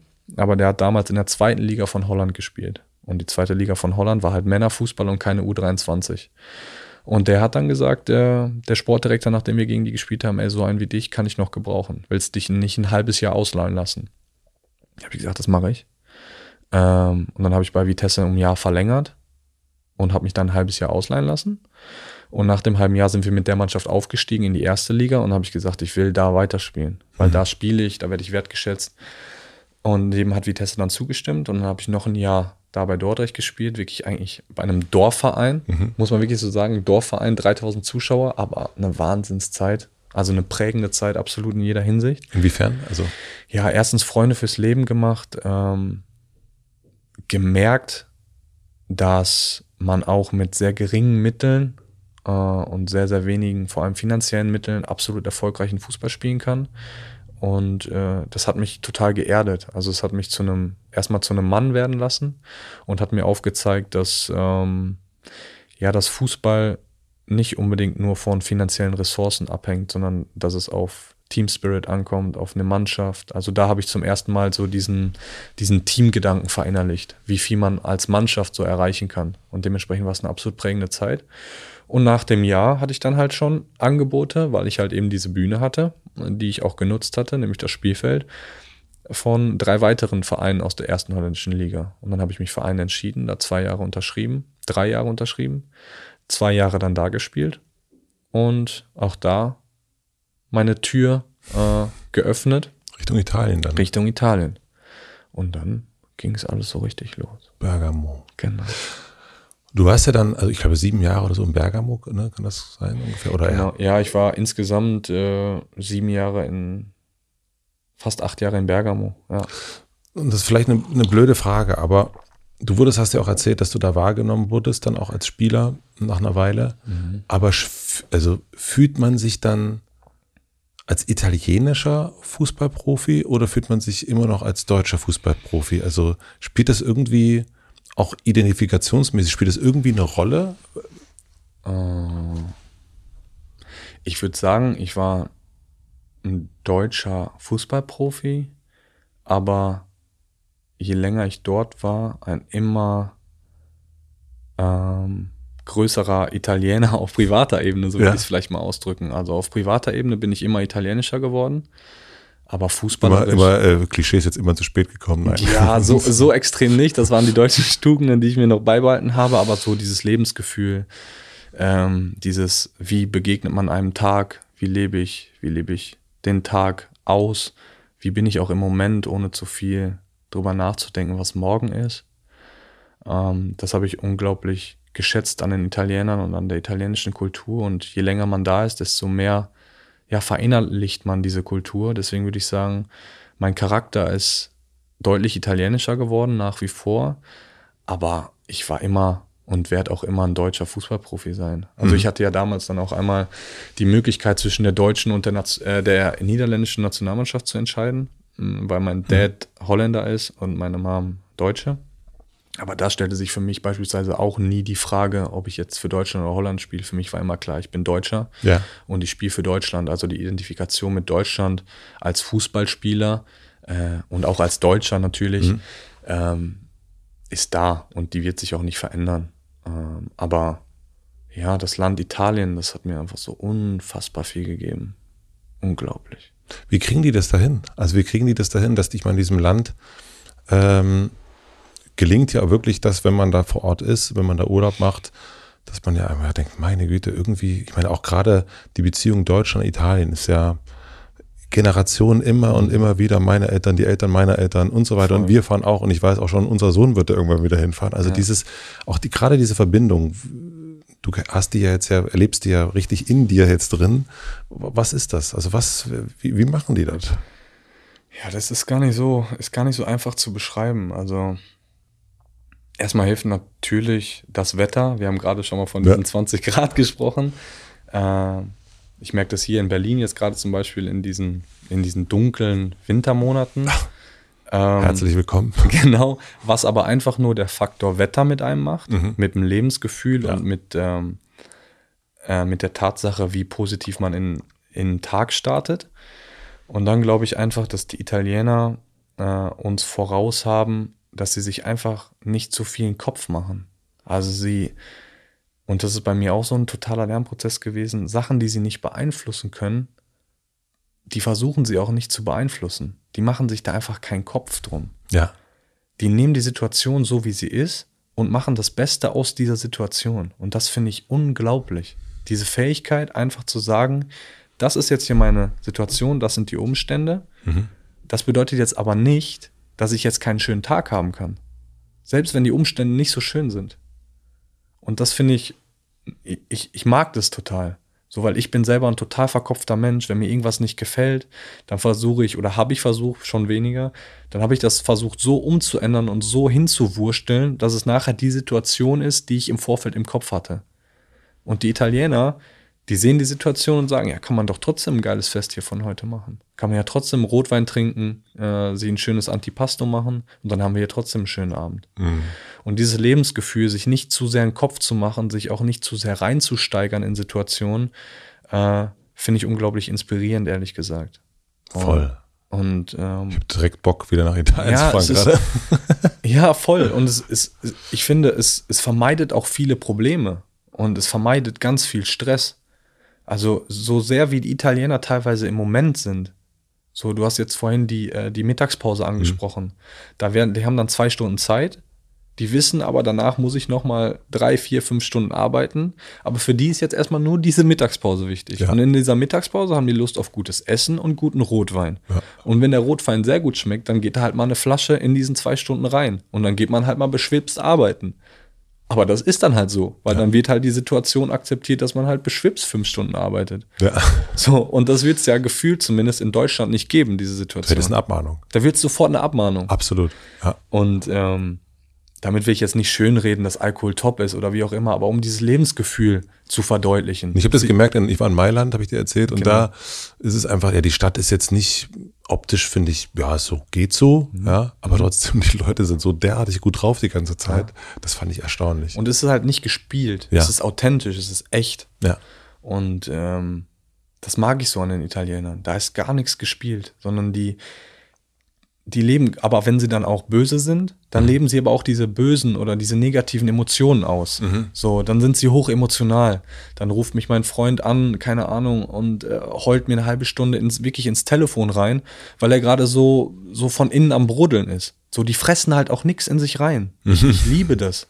So, wenn da was raus muss, dann geht's halt raus.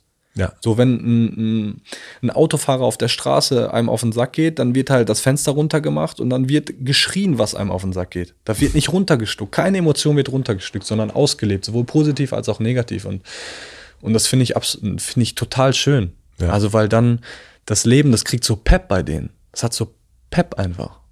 Ist das, also ich meine, du bist ja sehr Psychologie interessierter auch.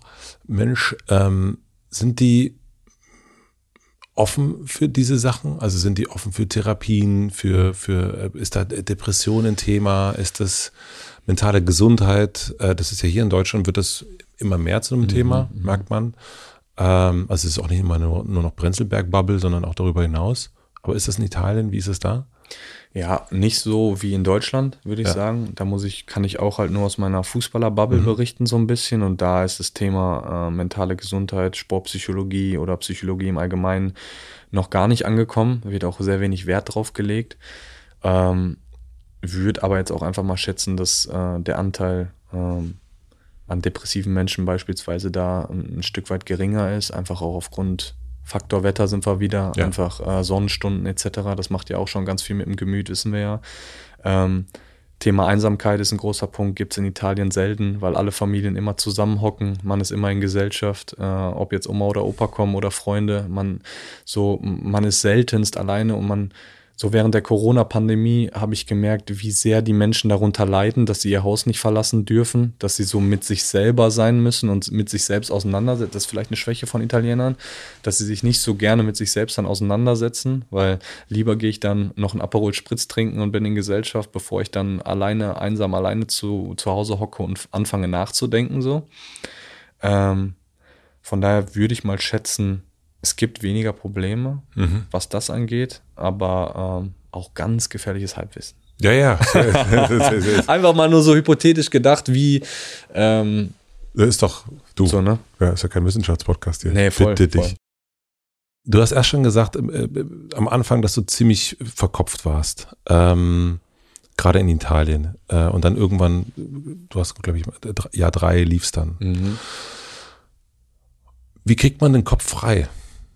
Also wie hast du den Kopf wieder freigekriegt? Also gerade wenn man weiß, man ist verkopft, dann wird man meistens ja noch verkopfter eigentlich, weil Voll. man die ganze Zeit sagt, ich bin ja verkopft und dann. Ja. Und das Problem hatte ich auch absolut, gerade in meinen ersten anderthalb Jahren. Ähm, da war auch bei mir Thema Einsamkeit ein Riesending. Ich Kannst du das oder ist das schwierig? Ja, ich kann schon gut mit mir allein sein und ich mag das auch manchmal, aber auch nicht zu lange.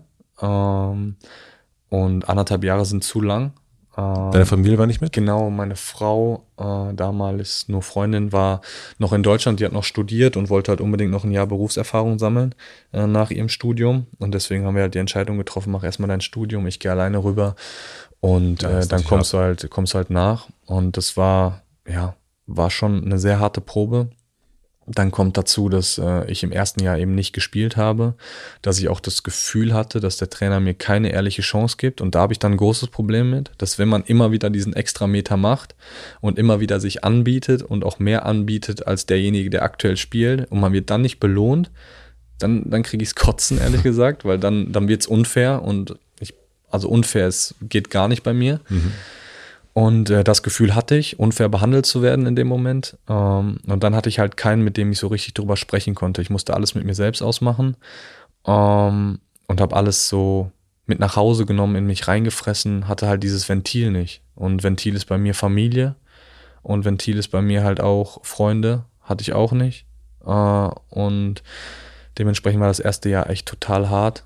Auch so hart, dass ich dann äh, kurz vor Ablauf dieser ersten Saison meinen Dad angerufen, habe gesagt, hol mich hier raus, ich kann nicht mehr. Äh, so schlimm war es. Also da war ich mental auch echt, pff, das hat schon echt sehr an mir genagt. Äh, ich konnte nicht so wirklich, also ich hatte nur Italiener in der Mannschaft, die haben so irgend so einen eigenen Kosmos äh, gelebt. Äh, der Trainer hat nur Italienisch gesprochen. Ich wurde halt kaum in die Mannschaft integriert.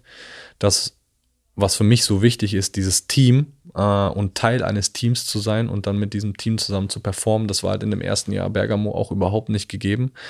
Und das waren so diese ganzen Umstände, die dazu geführt haben, dass ich total unhappy war und dass ich mental mehr als blockiert war. Und dann hat ähm, mir ein Freund gesagt, was ist denn mal mit äh, einer Mentaltrainerin? Probier's doch mal. Vielleicht kann das ja ein Ventil sein. Und dann sind im zweiten Jahr halt eigentlich zwei Sachen zusammengekommen. Ich habe eine gute Mentaltrainerin gefunden und meine Family ist rübergekommen. Und das waren dann zwei Ventile auf einmal, die äh, dann dafür gesorgt haben, dass äh, ja, dass der Kopf freier und freier wurde. Ähm, ich äh, hatte jemanden, mit dem ich drüber reden konnte, wenn es mir nicht gut ging, also sowohl Familie, ähm, auf privater Ebene, dann aber auch auf professioneller Ebene dann halt die Mentaltrainerin. Und das hat mir unheimlich geholfen, ähm, klarzukommen und klare Gedanken zu fassen. Was hat dein Papa gesagt damals, als du gesagt hast, ich will, ähm, ich will nach Hause? Der hat es verstanden und äh, ihm hat natürlich auch sein Herz geblutet, weil er seinen äh, unglücklichen Sohn da hinten in Italien hatte und, äh, und irgendwie nichts für ihn tun konnte. Ähm, aber er hat gleichzeitig gesagt, dass es sich lohnen würde, wenn ich jetzt weiter dranbleibe. Also er hat mir immer wieder das Gefühl gegeben, wenn du dranbleibst und jetzt nicht aufgibst, äh, weil aufgeben ist keine Option, mhm. äh, dann, dann wirst du dafür belohnt werden. Und ähm, ist Aufgeben wirklich keine Option? Ja, nee, bei mir eigentlich nicht, muss ich echt sagen. Also aufgeben kenne ich gar nicht.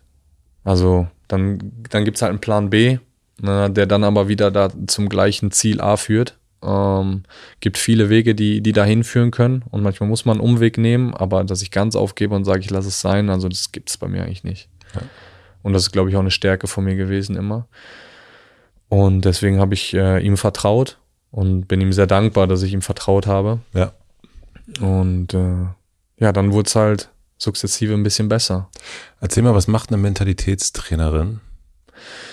Eine Mentalitätstrainerin versucht mit dir Strategien zu erarbeiten, wie man diese negativen Gedanken in positives Gedankengut eigentlich umwandelt. Also wie kann man äh, diese Wut, die ich hatte auf den Trainer, die Wut auf meine Mitspieler, dass sie mich nicht integriert hatten oder haben, wie kann man diese negativen Gefühle, Emotionen in, in positive Energie umwandeln? Also wie kann man dafür sorgen, dass das ein Antrieb ist und äh, das hat mir, das, das, das muss, sind gar nicht, das sind manchmal nur Atemübungen.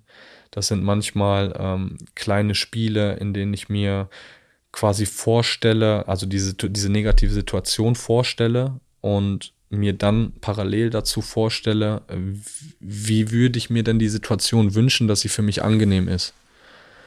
Und durch diesen Prozess, wie man diese, also visuell wieder, äh, dieses negat diese negative Emotion in ein positives Bild im Kopf umwandelt, hat das bei mir ausgelöst, dass ich am nächsten Tag hingegangen bin und versucht habe, diesem Bild ein bisschen näher zu kommen.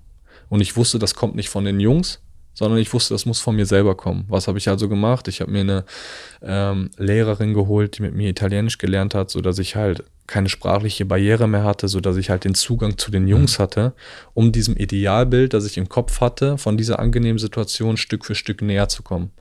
Ähm, wie konnte ich es schaffen zu spielen? Also wie konnte ich diese, diese Wut, die ich gegen den Trainer hatte, äh, in positive Energie umwandeln, äh, indem ich äh, Videoanalysen angeschaut habe von meinem Konkurrenten. Was hat der gemacht, was ich nicht mache? Und was muss ich machen, damit ich genau dasselbe mache? Damit er also gar kein Argument mehr hat, mich nicht spielen zu lassen. So, und habe das dann nach dem Spiel, nach dem Training geübt. Immer wieder geübt, Wiederholungen, um halt auch diesem Idealbild von seinem Kon oder von meinem Konkurrenten näher zu kommen. Und diese Sachen haben mir halt total geholfen, äh, mir zu visualisieren auf der einen Seite, was ist meine Ausgangssituation, die nicht schön ist, aber wo will ich denn hin? Was ist die Idealsituation für mich? Und was muss ich dafür tun? Was muss ich dafür tun, damit dieses Bild eben dahin geht und nicht so negativ bleibt? Weil ich hatte dann, oder die Mentaltrainer hatte gesagt, du hast keinen Einfluss darauf, wie dich andere Menschen behandeln oder ähm, wie sie eine Situation sehen. Vielleicht sehen die die Situation überhaupt gar nicht so. Vielleicht denken die, du bist top integriert in der Mannschaft. Aber bist du ja scheinbar nicht. Für dich zumindest nicht. Also was musst du tun, damit du dich besser integrieren kannst? Und das hat mir zu der Zeit total geholfen weil wir halt wirklich daran gearbeitet haben, diesen Idealzustand, wo ich mich wohlfühle und wo ich wusste, ich kann performen, herzustellen. Super. Also ich glaube auch total, also jetzt ja nicht nur für eine Fußballmannschaft, sondern es gibt ja ganz viele Menschen, die irgendwo hinkommen, ob Absolut. das ein neuer Job ist, neues Land ist, Stadt und so weiter und so fort. Total. Und da zu gucken, wie, also das eine Mal wieder über das Träumen zu gehen und dann aber so super taktisch äh, davor zu gehen und zu sagen, so was macht meine Konkurrenz und ja. was muss ich machen? Genau. Zwei Sachen dazu.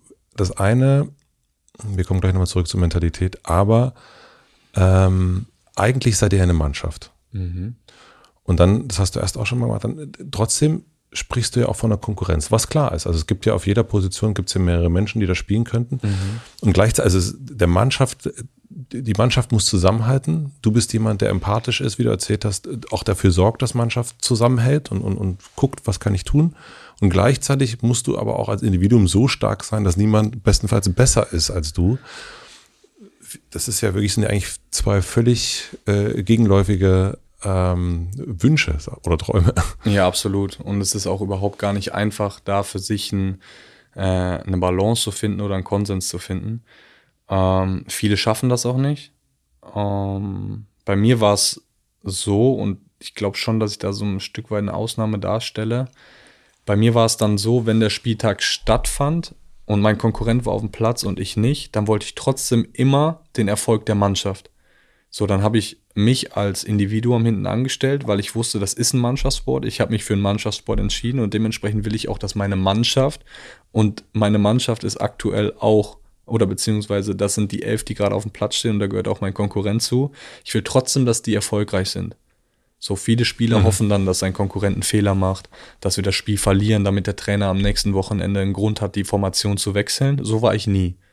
Sondern ich habe immer am Spieltag dann gedacht, okay, ich habe es diese Woche wieder nicht in die erste Elf geschafft, aber jetzt ist erstmal Spieltag. Jetzt will ich, dass meine Mannschaft maximal erfolgreich ist. Und ab morgen sorge ich wieder dafür, dass ich trotzdem irgendwie in die Mannschaft reinkomme. Und da bin ich deswegen, glaube ich, anders. Das ist so meine Hypothese, die ich mhm. über die Jahre gebildet habe. Ähm, bin ich deswegen anders, weil ich, glaube ich, nie Teil von so einer Akademie war. Sondern ich war immer äh, mit Freunden unterwegs. Für mich stand, bis ich 18 war, immer der Spaß im Vordergrund. Blues. Blues im Vordergrund. Der Blues Club meine ich, nicht die Musik. Ja, ich weiß, ich weiß. äh, also es ging immer so um das Team Ja. Wir waren eine große Freundesgruppe. Wir haben äh, dem anderen immer alles gegönnt von ganzem Herzen. Wenn er ein gutes Spiel gemacht hat, haben wir ihm das gegönnt. Wenn er ein schlechtes Spiel gemacht hat, haben wir ihn hochgezogen oder ihn mal ausgelacht mhm. dafür, dass er mal die Pille nicht getroffen hat. Es ging immer irgendwie um den Spaß. Und wenn du natürlich in einem NLZ groß wirst, also in einem Nachwuchsleistungszentrum, dann steht immer vorne drauf, ich muss der eine Junge sein, der es schafft. Ich, ich, ich. Mhm. Es geht nie um die Mannschaft, weil dir wird auch von vornherein eingetrichtert, 99 Prozent schaffen es nicht, ein Prozent am Ende schafft es. Und dieses eine Prozent muss ich sein. Deswegen werden so werden von Beginn an in einem NLZ eigentlich nur Egoisten herangezüchtet, will ich es jetzt mal böse ausdrücken. Ja. Ähm, und dementsprechend habe ich da auch vollstes Verständnis für, wenn die dann nachher, wenn sie es geschafft haben in ihrer Profikarriere, ein Stück weit nur an sich selber denken und dann auch wünschen, dass der Konkurrent vielleicht einen Fehler macht, damit man halt selber spielt. Ja. Weil sie wurden ja das ganze Jugendleben darauf gepolt, so zu denken. Mhm. So, und dieses Denken, dieses Gedankengut habe ich nicht für mich stand immer der Spaß im Vordergrund, immer, immer dieses Mannschaftsgefühl im Vordergrund und deswegen natürlich habe ich Konkurrenten und ich habe ja gerade auch schon beschrieben, wie ich versucht habe, meinen Konkurrenten zu verdrängen, was für mich völlig legitim ist. Aber am Spieltag selber habe ich mich dem Mannschaftssport verschrieben und dementsprechend steht der Mannschaftserfolg auch an erster Stelle, egal ob jetzt mein Konkurrent Datei von ist oder ich Datei von bin. So und ich glaube, das ist für mich so der größte Unterschied, weil eigentlich, wie du es eingangs erwähnt hast, sind es völlig gegensätzliche völlig. Ströme, die man auch nicht zusammen bekommt, meiner Meinung nach. Wusste dein Konkurrent, also habt ihr auch sozusagen, also ist das, ist das ausgesprochen? Wird das angesprochen? Äh, ist das irgendwie, äh, steht man sich mal so gegenüber und guckt sich lange in die Augen? Äh, oder wie kann ich mir das vorstellen? Ja, mit dem einen versteht man sich besser als mit dem anderen, das muss man schon sagen. Ähm, Manchmal ist es einfach so eine Zweckgemeinschaft. Man muss zusammen funktionieren, äh, weil man ja auch als Team Erfolg haben möchte. Also zusammen heißt auch wirklich, wir reden jetzt von dem Menschen, der Richtig. auch deine Position hat. Ja, genau, ja. genau. Also da, ähm, da gibt es große Unterschiede. Ich hatte schon echt richtig gute Freunde. Ich habe einen Riesenfreund, der nach wie vor äh, ein enger, ein enger Vertrauter ist, äh, der aber auch mein Konkurrent war. Mhm. Das war aber für uns nie ein Problem. Und ich habe äh, ich habe mit Konkurrenten zusammengespielt. Ähm, ja, wir haben halt Hallo gesagt ähm, und konnten uns aber beim besten Willen nicht leiden. Und beides ist okay. Also das gibt's. Ja. Du hast mal gesagt, äh, bei einer Pre Pressekonferenz war das, äh, ich mache mein fehlendes Talent durch Mentalität und Leidenschaft wett. Mhm. Ähm, also. Wo hast du das denn her? Kann man Mentalität denn eigentlich, also kann man die verändern, kann man die lernen? Ist das etwas Gegebenes? Also ja. ist gegeben. Für mich ja, für mich äh, letzteres. Ähm, ich sehe nach wie vor Spieler, vor allem junge Spieler, die jetzt auch hochkommen. Ich habe ja leider Gottes, was Fußballerbegriffe angeht, ein gewisses Alter erreicht. Ähm, sehe jetzt junge Spieler hochkommen, die damals auch in meiner Situation waren. Soll ich dich siezen eigentlich? Ach Quatsch, da sind wir ein bisschen, da sind wir siezen. Weil du bist ja nicht siezen. so alt. Doch klar, für Fußballerverhältnisse, ich werde 30 dieses Jahr. 30 Jahre. Kannst du dir das vorstellen? Das ist das einschneidendes Erlebnis, oder? Kannst du mal davon berichten kurz? Ja, das ist, Wie war das bei dir oder hat es dir gar nicht cool. gejuckt? Super cool. Ja, ich habe eine, ich habe eine, also 40 war auf jeden Fall Blues, da war der Blues da. okay. ähm, aber äh, 30, ich habe eine sehr, sehr tolle Party gefeiert. Gut, wichtig. Richtig schöne Party. Und ich habe, jetzt muss ich mich mal ganz kurz überlegen. Nee, zum 31. Geburtstag war das. Aber am 31. Geburtstag habe ich meine Frau gefragt, ob sie mich heiraten will. Oh, wow. Sehr gut. Ähm, schönes Geschenk. Mhm, toll. ähm, nein, ich fand das total in Ordnung. Aber ich habe natürlich nicht, ähm, ich, ich bin ja nie ein körperlicher Leistungssportler gewesen. Das ist auf jeden Fall ein Unterschied, meine ich. Ja, ist ein Unterschied. Und natürlich, ähm, ja, 30 ist jetzt auch kein Alter. Also alles okay. Aber für Fußballerverhältnisse ist 30 halt schon eher so Richtung Karriereende. Die Uhr tickt jetzt. Die Uhr tickt einfach, muss ja. man sagen. Und du willst ja noch eine WM nochmal spielen, glaube ich. Ich würde am liebsten auch gerne noch eine WM dann spielen. Mm, und von daher muss ich noch ein paar Jährchen, werde ja. ich auch. Aber äh, geil, wie überzeugt du davon bist. Das ist der Hammer. Ja, Super. muss man. Ja. Ohne Überzeugung geht gar nichts im Leben. Aber wo waren wir? Wir waren bei Mentalität eigentlich. Wir waren bei Mentalität und ich habe gesagt, dass ich mittlerweile viele junge Spieler sehe, die echt viel, viel mehr Talent haben als ich. Aber Talent sorgt halt nicht für eine langfristige Karriere. Du kannst dich nicht auf Talent ausruhen. Und wenn du nicht den richtigen Kopf hast zu diesem Talent und zu diesen Füßen, dann hast du auch keine nachhaltige und langfristige Karriere. Und ich habe auch immer gedacht, Mentalität kann man lernen. Ja, dann mach doch einfach mehr. So, dann trichter dir das ein, dass du das machen musst, damit du halt auch langfristig erfolgreich bist. Und dann machen die das eine Woche und dann hören sie aber wieder auf. Und das hat mir so über die Zeit das Gefühl gegeben, dass man Mentalität und Leidenschaft eben nicht lernen kann. Mhm. Na? Und ich sag mir so halt. So wie man Talent ja auch nicht lernen kann. Talent kann man auch nicht lernen. Und ja. ich würde jetzt nicht sagen, dass ich talentfrei bin. Nee. Sonst könnte ich den Beruf nicht ausführen. Aber im Vergleich zu anderen Jungs habe ich deutlich weniger Talent, die ich aber wettmache dadurch, ähm, dass ich für meinen Beruf brenne, für meine Träume brenne und halt ähm, mental stark bin viele Sportler mit Kolleg oder Kollegen brechen halt bei jedem Widerstand zusammen, fallen in ein Loch, können dann keine Leistung mehr bringen. Aber ich denke mir halt, Widerstände überbrücken gehört zum Leben dazu, die machen dich stärker. Und das ist für mich Mentalität, Widerstände zu überbrücken, äh, resilient zu sein, ähm, widerstandsfähig zu sein. Das braucht es in diesem komplexen Business. Das braucht es einfach. Fußball ist halt ein Business, wo so unglaublich viele Menschen diesen Beruf ausführen wollen, so viele Kids den Beruf ausführen wollen, dass wenn du es nicht machst, dann wählen sie halt den nächsten aus. Die können halt immer auswählen und nachschöpfen. Das heißt, wenn du deine Chance nicht nutzt, dann ist der nächste da. Und langfristig kannst du deswegen nur erfolgreich sein, wenn du halt immer wieder bereit bist, diese hm. Widerstände, die zwangsläufig in der Karriere kommen, ob Niederlagen, ob Verletzungen, ob äh, auch auf privater Ebene Streit mit der Ehefrau, die werden immer kommen wenn du nicht bereit bist, immer wieder darüber zu gehen äh, und trotzdem dran zu bleiben, dann nützt dir kein Talent was. Und deswegen bin ich davon überzeugt, dass im modernen Fußballgeschäft Mentalität, Disziplin und Leidenschaft viel wichtiger für langfristigen Erfolg sind, als einfach nur Talent und sich darauf auszuruhen. Das kann vielleicht ein Lionel Messi.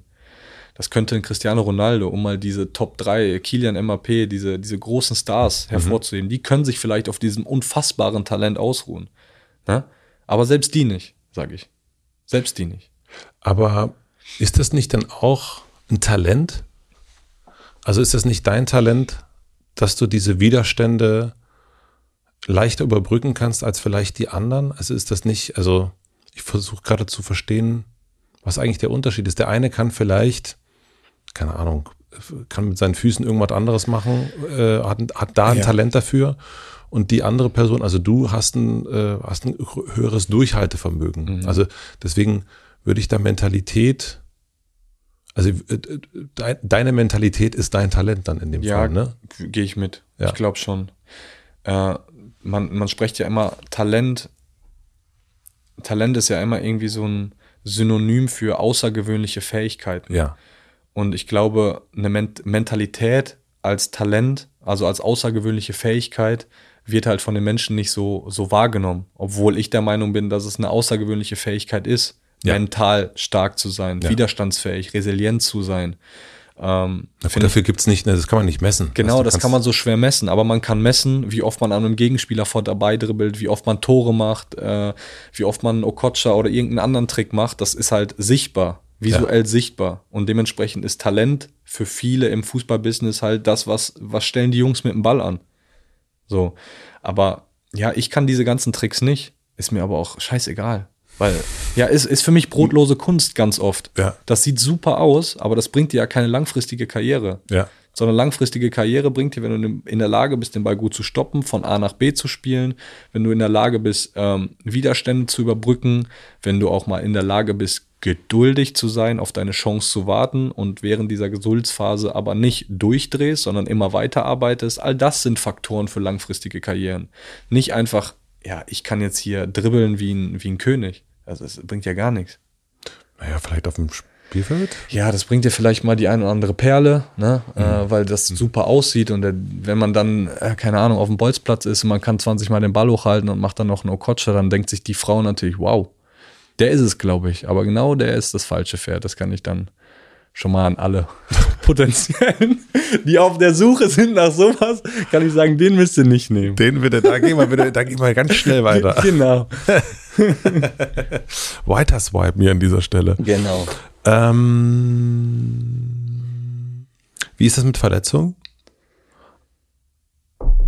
Toi, toi, toi. toi, toi Bisher gut durchgekommen. Ja. Äh, eine schwere Verletzung gehabt. die aber auch nur schwer wurde, weil es dann eine Rezidive gab, also einen Rückfall. Ähm, also ich hatte eine, eine, einen Muskelfaserriss mit Sehnenbeteiligung, der noch nicht ganz ausgeheilt war, aber mir attestiert wurde als geheilt, sodass ich dann wieder angefangen habe und mir das Ding wieder aufgerissen habe, wodurch aus einer zweimonatigen Verletzungspause eine fast fünfmonatige wurde. Und fünf Monate für einen Fußballer ist schon, mhm. pff, ist schon mehr als eine halbe Saison, also ist schon ein Brett. Aber toi, toi, toi, das war äh, bisher das einzige große Ding. Warum bist du vom schönen Italien ins graue Berlin gekommen? Richtung Köpenick. Die Frage stelle ich mir jetzt auch. ähm, jetzt hat, jetzt äh, 1. Februar, ja. ähm, nee, das hatte auch wieder mit einem Traum zu tun, nämlich äh, Bundesliga. Traum Bundesliga, genau. Ich bin äh, mit der Bundesliga groß geworden. Ähm, hm. Ich bin, wollte immer Fußballprofi werden, weil ich mir immer nur die Bundesliga angeschaut habe, jedes Wochenende Konferenz und damals noch Premiere und äh, jedes Spiel angeschaut und analysiert mit meinen Freunden und dementsprechend war für uns immer klar, boah, wie geil wär's. So haben wir dann in der Freundesgruppe gesagt, wenn es einer mal schafft, da ähm, auf dieser Bühne Bundesliga aufdribbeln zu können. Und deswegen war dieser Traum Bundesliga für mich immer, immer präsent und ich wollte mir das realisieren. Und dann, ja, sind im Sommer einfach zwei Faktoren zusammengekommen. Nämlich, äh, ich wusste, ich muss ein Jahr jetzt spielen, um dann den Traum EM zu realisieren. Das macht man nicht, indem man auf der Bank sitzt. Äh, bei Inter, Riesenverein natürlich. Ähm, habe ich aber nur auf der Bank gesessen und hatte Kurzeinsätze, was natürlich jetzt nicht schlecht ist, aber auch nicht befriedigend für mich. Also es ist nicht die Bühne. Um genau, ich mhm. hatte nicht die Bühne, um mich ja. zu empfehlen für, für die EM. Ähm, und parallel hat eben auch der Verein mir signalisiert, ey, wir werden wahrscheinlich noch einen Konkurrenten für dich holen. Äh, vielleicht wird die Luft sogar noch dünner für dich im nächsten Jahr. Mhm. Und diese beiden Faktoren in Kombination haben dazu geführt, äh, dass ich mich umorientiert habe und dann kam halt ganz schnell Union Berlin, äh, was erstmal auf der Karte und da bin ich auch nach wie vor von überzeugt, dass es ein absoluter Match ist. So ich als Person und auch als Fußballspieler passt sehr, sehr gut zu dem Verein. Wir sind halt leider nur nicht so erfolgreich, wie wir uns das alle hätten äh, oder gerne hätten. Ähm, kam dann einfach Union Berlin, die gesagt haben, ey, wir haben Champions League, du kannst hier ein Jahr äh, jedes Spiel machen, dich auf deiner Bühne präsentieren und dich dementsprechend für die EM empfehlen. Also hatte ich eigentlich alles das, was ich wollte. Ne? Ich hatte äh, die Bundesliga, ich hatte Champions League, ich hatte äh, gute Chancen auf viele Einsatzminuten und deswegen war das eigentlich in dem Moment, zu dem Zeitpunkt ein No-Brainer für mich. Wir machen eine klitzekleine Pause. Ich möchte euch einen Werbepartner vorstellen. Mein heutiger Werbepartner ist Rewe. Ich weiß ja nicht, wie es euch so geht, aber bei diesem schönen Wetter sitze ich viel, viel lieber draußen im Café, anstatt meine Zeit im Supermarkt zu verbringen. Deswegen nutze ich, und aus vielen anderen Gründen auch, den Rewe Abholservice, damit ich wirklich nur wenige Minuten für meinen Wocheneinkauf brauche. Unter rewe.de slash Abholservice packe ich alles, was ich und meine Familie so brauchen, in den virtuellen Warenkorb. Super dabei ist auch, dass ich meine Lieblingsprodukte in meinem Profil gespeichert habe und sie deswegen sozusagen immer sofort online griffbereit sind. Und schon drei Stunden später kann ich sie fertig verpackt in meinem Rewe-Markt des Vertrauens abholen, an dem ich sowieso auf dem Heimweg vorbeikomme. So spare ich nicht nur Zeit, sondern bekomme auch richtig frische Lebensmittel, weil die Kühlkette bis zum Abholzeitpunkt sichergestellt wird. Klingt einfach, ist es auch. Und ihr denkt jetzt vielleicht, ach, das gibt es jetzt nur in Berlin. Das stimmt aber nicht, denn ein Abholservice findet ihr deutschlandweit in jedem zweiten Rewe-Markt. Probiert es direkt mal aus. Mit dem Code HOTEMATZE, alles groß und zusammengeschrieben, bekommt ihr sogar 5 Euro Rabatt auf euren Einkauf ab 50 Euro. Ist doch super, oder? Den Link und den Code findet ihr wie immer in meinem Linktree in den Shownotes. Vielen Dank an Rewe für die Unterstützung dieser Folge. Und nun zurück zur Folge. Was ist das Besondere an Union? Also ich habe jetzt am Wochenende ein Interview gelesen mit Dirk Zingler, mhm. der Präsident, und der sagte, äh, Menschen, die zur Union gehen, gehen zur Union und nicht zum Fußball. Ja. Ähm, als Außenstehender, also oder auch jetzt für mich, ich war auch noch nie in der Försterei im, im Stadion, merkst du wirklich einen Unterschied, was diesen Verein betrifft zu anderen Vereinen? Also ja, er ist schon sehr besonders. Also er ist wirklich sehr besonders. Er ist ein magischer Ort wo Fußball noch so ein bisschen in, in seiner Reinheit zelebriert wird, würde ich sagen. Äh, weit weg von diesem, von dieser großen äh, Gelddruckmaschine Fußball, von diesem ähm, ja, Business, reines Businessmodell Fußball mhm. hin zu, zu echtem Fußball und, und, und echter Liebe für, für den Verein und für, für den Sport an sich. Ich glaube, das macht Union so ein bisschen besonders.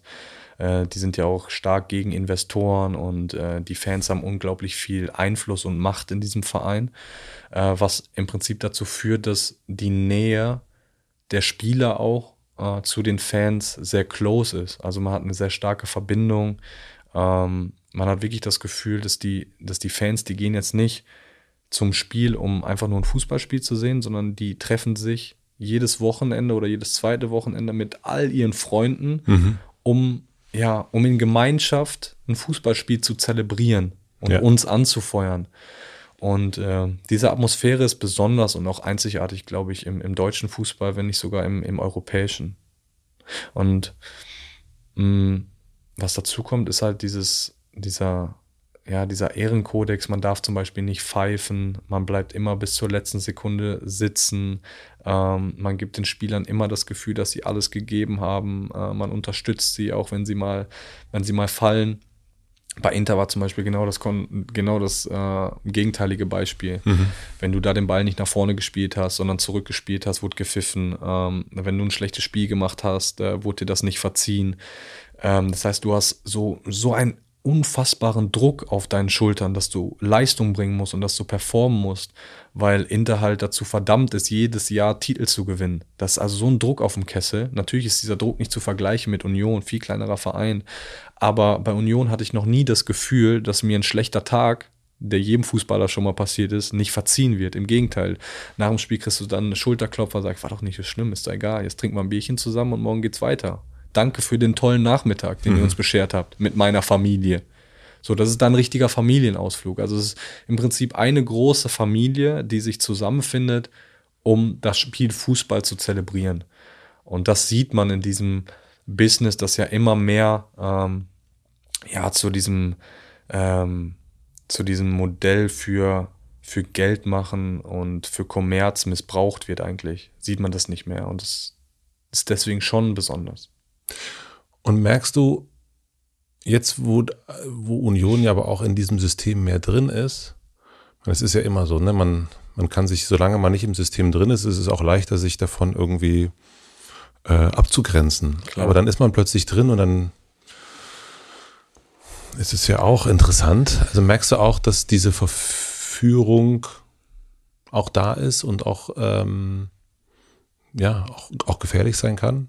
Ja, die ist da und die, die ist natürlich immer präsent und man muss auch ehrlich sein äh, und da muss auch Union zu sich ehrlich sein, dass man leider Gottes mittlerweile nur langfristig erfolgreich sein kann, wenn man halt eben auch ähm, Fußball als Business sieht und eben äh, sich Geldquellen sucht, um, um dann weiter zu wachsen als, äh, als Verein.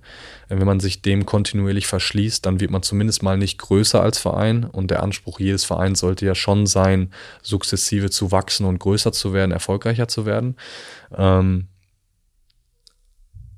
und ich glaube, dass Union ähm, das große Glück hat, dass die Fans so einen Einfluss haben und dementsprechend ähm, ist die Wahrscheinlichkeit sehr gering, dass sie so sehr dahin ab, abdriften. Mhm. Aber es gab jetzt ja vor der Saison auch zum Beispiel diese Diskussion, sollen wir die Champions League-Spiele bei uns an der alten Försterei stattfinden mhm. lassen, in unserer Familiengemeinschaft? Ähm, oder sollen wir rübergehen ins Olympiastadion, wo wir natürlich viel mehr Geld generieren können, weil wir viel mehr Tickets verkaufen können äh, und wo wir natürlich dann aber auch positiv ausgedrückt viel mehr Fans den Eintritt verschaffen können? Oder bleiben wir in unserer kleinen Gemeinschaft, wo wir dieses Ziel oder diesen Traum erfüllt haben, Champions League zu spielen? So, das ist ja schon ein kleines Beispiel dafür. Und war das eine Abstimmung dann oder wie haben die das, das gemacht? Das kann ich dir nicht sagen, da war ich noch nicht da, da äh, wäre jetzt dünnes Eis. Ja. Ähm, aber ich glaube, letzten Endes hat einfach der Vorstand entschieden, ähm, ja, wir müssen das im, im Olympiastadion machen. Das spricht einfach mehr für als dagegen. Ja. Aber das ist ja auch ein, ein kleines Beispiel schon dafür, ähm, wie sehr man auch im Daily Business damit konfrontiert ist, auch als, als Verein. Ähm, gehe ich jetzt wirklich konsequent diesen Weg, ich höre nur auf die Fans und ich behalte mir diese Reinheit des Fußballs mhm. und äh, nicht diesen Kommerz bei? Oder sage ich halt, ab und zu gehe ich mal diese andere Abbiegung und das wird auch weiter so gehen. Gegen wen habt ihr dann im Olympiastadion gespielt? Gegen Real Madrid, gegen Neapel und gegen Braga. Wobei es natürlich schon auch. Ja, es war Wahnsinn. Ja, aber also, wenn man sich vorstellt, in der alten Fürsterei kommt dann Real Madrid. Ja. Also ist natürlich auch. Das wäre ein geiles Bild geworden. Unfassbar. Also das wäre unfassbar gewesen. Es ja. hätte auch absolut seinen Charme gehabt, aber ja. so rückblickend kann ich sagen, diese drei Spiele im Olympiastadion mit Union Berlin und ich habe das große Glück, viele Champions League-Spiele äh, hm. gemacht zu haben. Das, das wird mir immer in Erinnerung bleiben, weil das war gewaltig. Echt gewaltig. Also ja klar, diese, diese Masse an, an, an Leuten. Das war schon super. Ein Freund von mir, der ist richtiger der ist richtiger, der ist richtig, der hat, ich, ich, ich, weiß nicht, ob er schon ein Tattoo hat vom Verein. Echt so krass. Ja, der ist richtig am Start. Wahnsinn. Und ich habe den vorher gefragt, du sag mal, hier, du kommst, ähm, wie, wie sind so die, wie sind so die Stimmung? Und äh, ich kann dir die Sprachnachrichten auch vorspielen. Äh, meine super angenommen, ähm, total super. Also eigentlich genau das, was du erst auch gesagt hast, total positiv. Äh, die, der, der, ähm, die Fans lieben dich. Du bist nicht die Nummer eins, aber du bist total wohl aufgenommen worden und, äh, und man freut sich und so weiter und so fort. Also da gibt es überhaupt keine, keinen negativen Vibe oder irgendwas, sondern einfach geil. Ja. Ähm, musstest du dich in irgendeiner Form anpassen? Also von Italien kommt? Musstest du irgendwie die, deine Mentalität, irgendwie musste das da irgendwas, äh, meine, Ostdeutschland. Ja, das ist nochmal ein Unterschied. Also ich komme ja. aus Ostdeutschland, aber. Also ich würde jetzt, ich würde dich anlügen, wenn ich sagen würde, meine Anfangszeit war hier, war einfach. Mhm. Also äh, das Anpassen oder das Einleben war ein einfacher Prozess, würde ich lügen. Ja. War es nicht, ist es auch nach wie vor nicht. Ja. Ähm, ich finde, Berlin ist eine hochkomplexe Stadt. das ist ein schönes Wort dafür. Kann, also, ähm, ja. also boah, erstens natürlich unglaublich groß und wir kommen aus einem, ja, aus einer 110.000 Einwohnerstadt, mhm. wo alles sehr beschaulich war, alles klein war. Und jetzt bist du hier in so ein, ein bisschen der Hauptstadt von, äh, von Deutschland und musst dich zurechtfinden. Und das, das war am Anfang nicht einfach, weil auch die Mentalität natürlich der, der Leute und auch der Berliner eine ganz andere ist als, äh, als die der Italiener. Komisch. Komisch. Ja. Ähm, aber klar ging das mit, mit Anpassung einher. Ähm, und dieser Anpassungsprozess, der findet auch nach wie vor statt. Also es ist jetzt nicht so, dass ich sage, wow, ich fühle mich jetzt als Berliner. Ähm, aber es ist, es ist auf jeden Fall deutlich besser geworden. Ähm, aber innerhalb vom Verein, innerhalb genau. der Mannschaft? Innerhalb der Mannschaft war es auch, musste ich mich auch ordentlich anpassen. Inwiefern? Ja, man muss ja schon sagen, dass ich von einem absoluten Top-Verein in Europa komme, wo halt alles auf, auf Top-Standard ist, wo alles, ja, ich will fast sagen, dass man sich nicht den Popo selbst abwischen muss, ist, ist alles eigentlich da. Und jetzt kommst du halt in einen Verein, wo ähm, wo man die Ballsäcke wieder selbst füllen muss, wo man seine Fußballschuhe selbst äh, putzen muss, selber mit rausnehmen muss, wo man an Spieltagen selber an seine Schienbeinschoner denken muss, an seine Fußballschuhe denken müssen, weil die sonst halt einfach hier in Köpenick bleiben. Das klingt lustig und ich finde es auch, also völlig okay, alles gut, wirklich alles gut. Ich will jetzt nicht arrogant rüberkommen, so von wegen, dass ich das nicht machen will. Aber in Italien wurde mir das halt alles abgenommen. Ja. Du musst es an nichts denken. Es gab für jeden einen, einen Mann. Also bei Inter gab es einen Mann, äh, wenn, den konntest du anrufen, wenn du Blumen für deine Frau brauchtest. Dann haben die ja Blumen für deine Frau gebracht. So um ein Beispiel zu mhm. nennen, wie extrem. Mhm. Und hier ist halt noch alles bodenständiger mhm. und ähm, normaler. Und das wusste ich aber auch und ich habe mich auch bewusst darauf eingelassen, weil ich auch glaube, dass das gut zu mir passt. Ja. Und das tut es auch total. Aber ich würde jetzt auch lügen, wenn das nicht mit einer Anpassung einherging, weil. Ja, sag mal, wo ist denn derjenige, der die Blumen für meine Frau Ja, schickt? genau, wen kann ich denn hier anrufen? nee, wir haben eine Teammanagerin, die ist aber nicht nur Teammanagerin, sondern die äh, kümmert sich auch um die Trikots, die kümmert sich ein bisschen um die Wäsche, die kümmert sich um unsere Wohnungen, ähm, die kümmert sich um alles. Und bei Inter hatte ich äh, für jedes Anliegen hatte ich eine andere Nummer beispielsweise. Mhm. So und das ist schon natürlich eine Anpassung. Ja. Ähm, aber, aber, eine Anpassung, klar, die ich sehr gerne auch gemacht habe, weil es halt auch total erdet und weil ähm, ja, wie ich gerade schon gesagt habe, diese, diese Reinheit des Fußballs oder die, die, der Fußball in seiner Ursprungsform so ein bisschen zu, zum Vorschein kommt. Das finde ich geil. Du hast davor gesagt, die Herausforderung besteht darin, zum ersten Mal in meiner Karriere ein Leader zu sein. Aha. Bevor du zu Union gekommen bist, das war bei Elf Freunde. Wie hast du dich darauf vorbereitet, ein Leader zu sein? Ähm, vor allem durch meinen Rucksack an Erfahrungen in Italien, würde ich sagen. Also, dass ich mich da jetzt speziell in diese Rolle wie ein Schauspieler eingefunden habe, würde ich nicht sagen, mhm. sondern dass, äh, das ist so dieser Rucksack an Erfahrungen äh, der letzten Jahre. Äh, dadurch, dass ich einfach unglaublich viel erlebt habe und äh, mitgemacht habe, sei es jetzt auf äh, DFB-Ebene, also mhm. Nationalmannschaft oder Vereinsebene. Auf beiden Ebenen konnte ich irgendwie so gefühlt jedes Spiel einmal durchspielen. Äh, alles ist gegen eingelaufen, alles ist für eingelaufen. Man hat auf jeder internationalen Bühne spielen dürfen.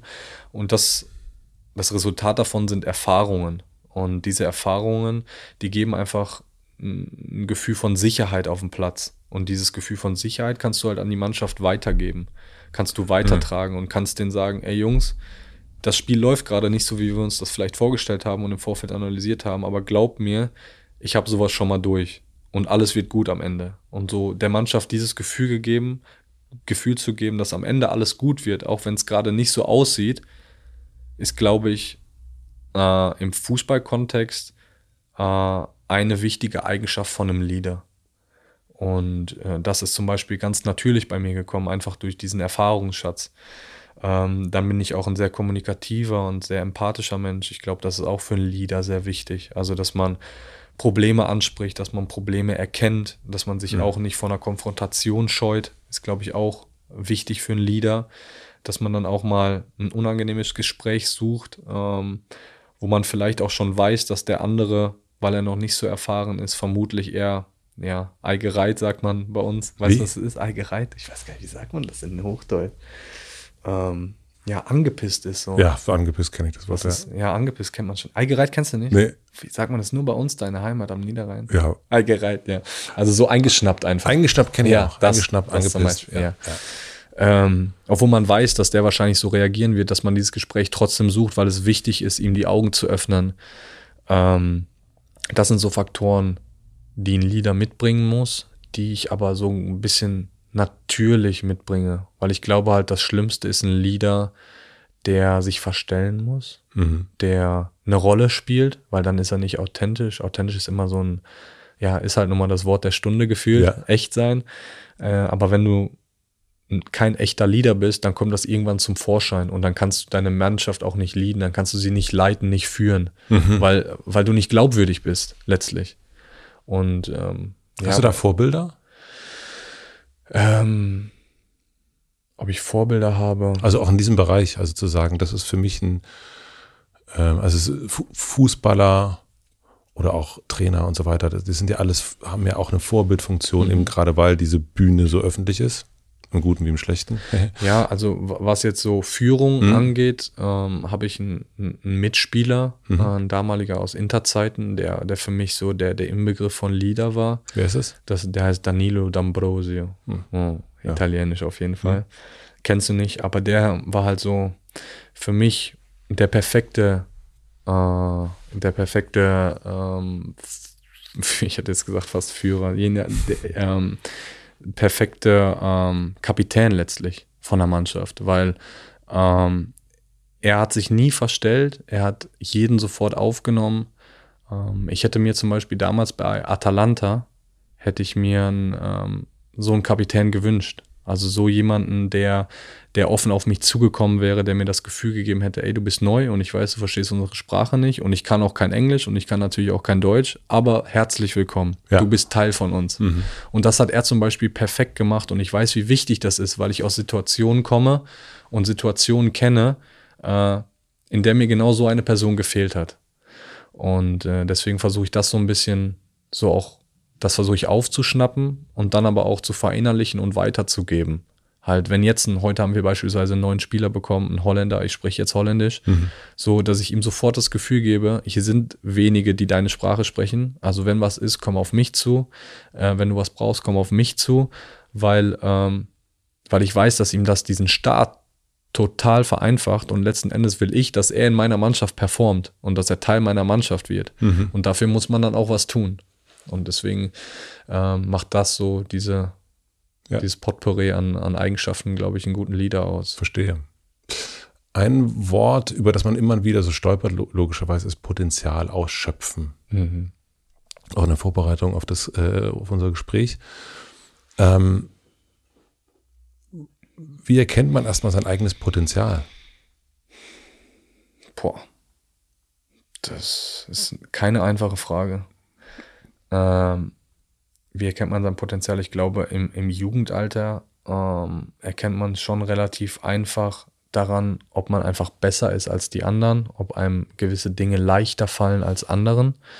Ich glaube, da erkennt man zum ersten Mal, dass man mehr Potenzial hat als andere Jungs in meinem Alter. Das trennt aber natürlich auch. Das ne? trennt natürlich auch, absolut. Und diese Trennung sorgt dann irgendwann dafür, dass der Bessere dann den Schritt zu einem besseren Verein macht, logischerweise, ähm, damit er dann wieder unter Gleichgesinnten ist, ähm, die ihn dann im Bestfall wieder besser machen. Und Potenzial ist, glaube ich, ähm, erstmal meiner Meinung nach auch sehr wenig wert, weil nur Potenzial zu haben reicht halt nicht. Also du wirst nie erfolgreich sein, wenn du dir sagst, okay, ich habe ja das Potenzial. Aber wenn du nicht bereit bist, dieses Potenzial auch auszuschöpfen und wenn du keine Wege findest, wie dieses Potenzial zur Entfaltung kommt, dann bringt dir ein Potenzial nichts. Das bedeutet also, Potenzial ist auf der einen Seite natürlich erstmal wichtig, dass man für sich erkennt, ich bin in dem besser oder ich habe in dem mehr Potenzial als vielleicht ein anderer. Wenn du dann aber nicht bereit bist, ähm, alles dafür zu tun, dass dieses Potenzial auch zur Geltung kommt und ähm, sich äußert in irgendeiner Form, dann hast du ja am Potenzial nichts. Deswegen ähm, würde ich sagen, ist Potenzial gar nicht so gar nicht so mitentscheidend für jetzt beispielsweise wieder im Fußballkontext eine erfolgreiche Karriere. Mhm. Weißt du? Was brauchst du, um gut zu sein, um dein Potenzial sozusagen vielleicht voll auszuschöpfen? Mm, Natürlich einen freien Kopf, ähm, meine Familie und die Gewissheit, dass ähm, man mich da, wo, wo ich gerade bin, auch haben möchte. Also, dass mir das Gefühl gegeben wird, ich bin willkommen da, wo ich bin. Weil ich habe in der Zeit von, wir haben über das Jahr in, in, in Bergamo geredet, ähm, habe ich mich eben überhaupt nicht willkommen gefühlt. Und ich wusste aber, ich habe mich ja tagtäglich trainieren sehen mit den anderen Jungs, ich wusste, dass ich das Potenzial habe, dass ich da mitspielen kann. Aber ich habe mich, ich konnte es nicht ausschöpfen, weil Ja. ich mich nicht wertgeschätzt gefühlt habe, weil ich nicht mich willkommen gefühlt habe. So, und deswegen habe ich über die Jahre jetzt gelernt, ähm, dass ich mein volles Potenzial und meine volle Leistungsfähigkeit nur dann ausschöpfen kann, wenn ich auch das Gefühl habe, dass ich gewollt bin, dass ich, dass meine Leistung und das, was ich dem Team bringen kann, auch wertgeschätzt wird. Ähm, das ist für mich so fast mit der entscheidende Faktor, neben Familie, neben Freunde, neben einem freien Kopf. Also wenig, äh, dass ich, wenn ich auf dem Fußballplatz stehe, wenig Gedanken an anderes habe. Das Thema Wertschätzung ist ja immer wieder ein Thema, auch also in Firmen und so weiter. Ähm, ich, ich bin mir manchmal so ein bisschen unsicher, weil manche Menschen suchen die Wertschätzung von außen. Also suchen Mhm. das gesehen werden und äh, Lob und mehr Geld oder was auch immer sich Wertschätzung ausdrückt. Ich habe aber auch das Gefühl, dass ganz viel dann oder häufiger eben nach außen geguckt wird und dass es viel wichtiger eigentlich ist, keine Ahnung, ob das stimmt, ähm, dass man sich selbst wertschätzt. Also dass das, wichtiger ist. dass das wichtiger ist als das von außen. Ähm, weil wenn es von außen ist, ist man immer auch abhängig davon. Man Klar. ist immer abhängig davon, dass irgendjemand kommt oder was sagt und so weiter und so fort. Und man denkt dann, die Person müsste mir jetzt mal sagen, Robin, Matze, ganz toll. Mhm. Ähm, aber ganz selten, manchmal also, ne, vergessen Menschen diesen Satz zu sagen, denken es aber. Ja. Und man denkt selber, der sieht mich ja gar nicht oder die Ja, sieht mich ja voll. gar nicht. Und deswegen weiß ich mal gar nicht bei diesem Wertschätzungsthema. Aber bist du dann, aber wenn du so davon abhängig bist von der äußeren Meinung, dann kannst du ja nicht mit dir selbst im Reinen sein, oder? Unbedingt. Deswegen denke ich aber auch, wenn jemand sagt, wie du jetzt, dir ist Wertschätzung von außen auch so wichtig, mh, ob das nicht auch eine Gefahr ist, sich zu sehr einem Außen äh, zu gucken. Ob, Genau. Ähm. ja, absolut. Ja, ist es. Ich glaube, dahin zu kommen, dass man, also das ist ja auch ein Riesenthema, ne, dass man dahin kommt, äh, sich selbst zu akzeptieren, so wie man ist, ne, ist ja auch irgendwie so ein Thema der Zeit. absolut. ähm, und sich selbst wertzuschätzen mit all seinen Stärken und mit seinen Schwächen, das ist ja, das kommt meiner Meinung nach auch nicht von heute auf morgen, sondern das ist ja auch ein Prozess irgendwie. Und ähm, ich sage auch gar nicht, dass es gut ist, dass mir diese Wertschätzung von einem Verein in dem Fall wichtig ist. Aber ich habe halt trotzdem für mich gelernt, dass es ein entscheidender Faktor ist, wie gut oder schlecht ich performe. Was das jetzt aussagt darüber, wie sehr ich mit mir selbst im Reinen bin oder nicht, kann ich dir so jetzt auf die Schnelle gar nicht sagen, weil ich glaube, eigentlich ähm, bin ich schon jemand, der mittlerweile äh, so akzeptiert hat, wer ich bin und der auch happy so ist. Mit, mhm. Also ich bin happy mit meinem Ich. Ja. Und ähm, deswegen weiß ich aber auch gerade nicht, ob das ein Widerspruch ist, dass mir diese Wertschätzung vom Verein im Fußballkontext so wichtig ist. Ich aber auf der anderen Seite die jetzt hier auch in die Augen gucke und sage, ich bin trotzdem eigentlich im Reinen mit mir. Mhm. So weißt du, wie ich meine? Ja. Also ich weiß nicht, ob das gerade ein Widerspruch ist. Könnte sein. Was ja nicht schlimm ist. Was ja auch nicht schlimm ist. Ich, mhm. ich denke gerade nur laut. Ja. Ähm, weil, naja, ich bin, mir, mir war auch lange Zeit, habe ich auch gedacht, so, ähm, ich bin nicht gut genug, so diesen Struggle, den, den man dann hat. Also, wir haben ja anfangs mal darüber gesprochen, dass mir halt auch nie attestiert wurde, dass ich ein besonders guter Kicker bin oder so. Deswegen würde ich jetzt auch lügen, wenn ich nie mal mir die Frage gestellt hätte, ey, haben die nicht vielleicht auch mal recht? Ähm, aber ich wollte es halt immer dann den anderen beweisen, mhm. dass, dass sie halt Unrecht haben. Und ähm, dementsprechend, ja, war dieses Thema Wertschätzung von außen wahrscheinlich immer präsent für mich, weil mir halt immer das Gefühl gegeben wurde, dass ich nicht genug bin und dass ich nicht gut genug bin, um langfristig erfolgreich zu sein. So, ja. und ich glaube, das ist auch um jetzt so den Bogen zu machen, auch der Grund dafür, warum mir jetzt das aber so wichtig ist, dass mir gesagt wird, ey, du bist hier willkommen und wir finden gut, dass du hier bist. Weil ich halt lange, lange dafür kämpfen musste, dass mir jemand sowas sagt. Weil das nie der Fall war und ich diese Motivation immer aus mir selbst ziehen musste und mir immer selbst sagen musste, ja, du bist gut genug und das wirst du denen auch zeigen. Deswegen ist so diese Karriere, die ich jetzt habe in seiner Gesamtheit, ja auch völlige Genugtuung allen Kritikern gegenüber und all denjenigen gegenüber, die gesagt haben oder die mich damals belächelt haben, als mir die erste Annahme zehn Meter weit weggesprungen ist. Weil die sind jetzt keine Fußballprofis mehr, aber ich schon noch. Mhm. So, und ähm, ich glaube aber, dass das so, dass sich da so der Kreis schließt, dass ich, ja, dass mir das jetzt so wichtig ist, weil ich so lange dafür kämpfen musste. Ist ja, das nachvollziehbar? Das ist total nachvollziehbar. Ich denke manchmal auch, dass man so ne, dieses so, so, innerlich, irgendjemand hat mir das mal hier erzählt, ich weiß aber nicht mehr, wer das war, mit diesen mit so zwei Tanks irgendwie ja so hat. Mhm. Ähm, und dann ist halt also, äh, allen möglichen Themen. Genau. Und die müssen halt irgendwie ausbalanciert sein. Und vielleicht ist dieses, diese kleinen, so ein kleines Lächeln von so einem anderen Fußballer, das kann ja für den, der weiß garantiert nicht mehr, oder die wissen garantiert nicht mehr, aber du weißt es noch, für dich hat sich das eingebrannt ja, und das ist in, ins, ins, Minus gegangen dadurch. Ne? Total. Und ähm, das sind ja bei anderen, keine Ahnung, wurden vom Lehrer nicht gesehen oder von den Eltern nicht gesehen im Minus.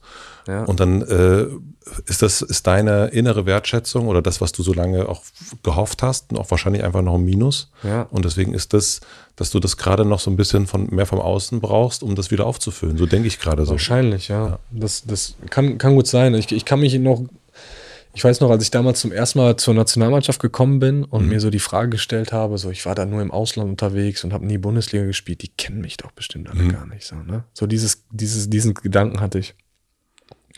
Und dann komme ich in den Essensraum rein, erste Begegnung mit allen.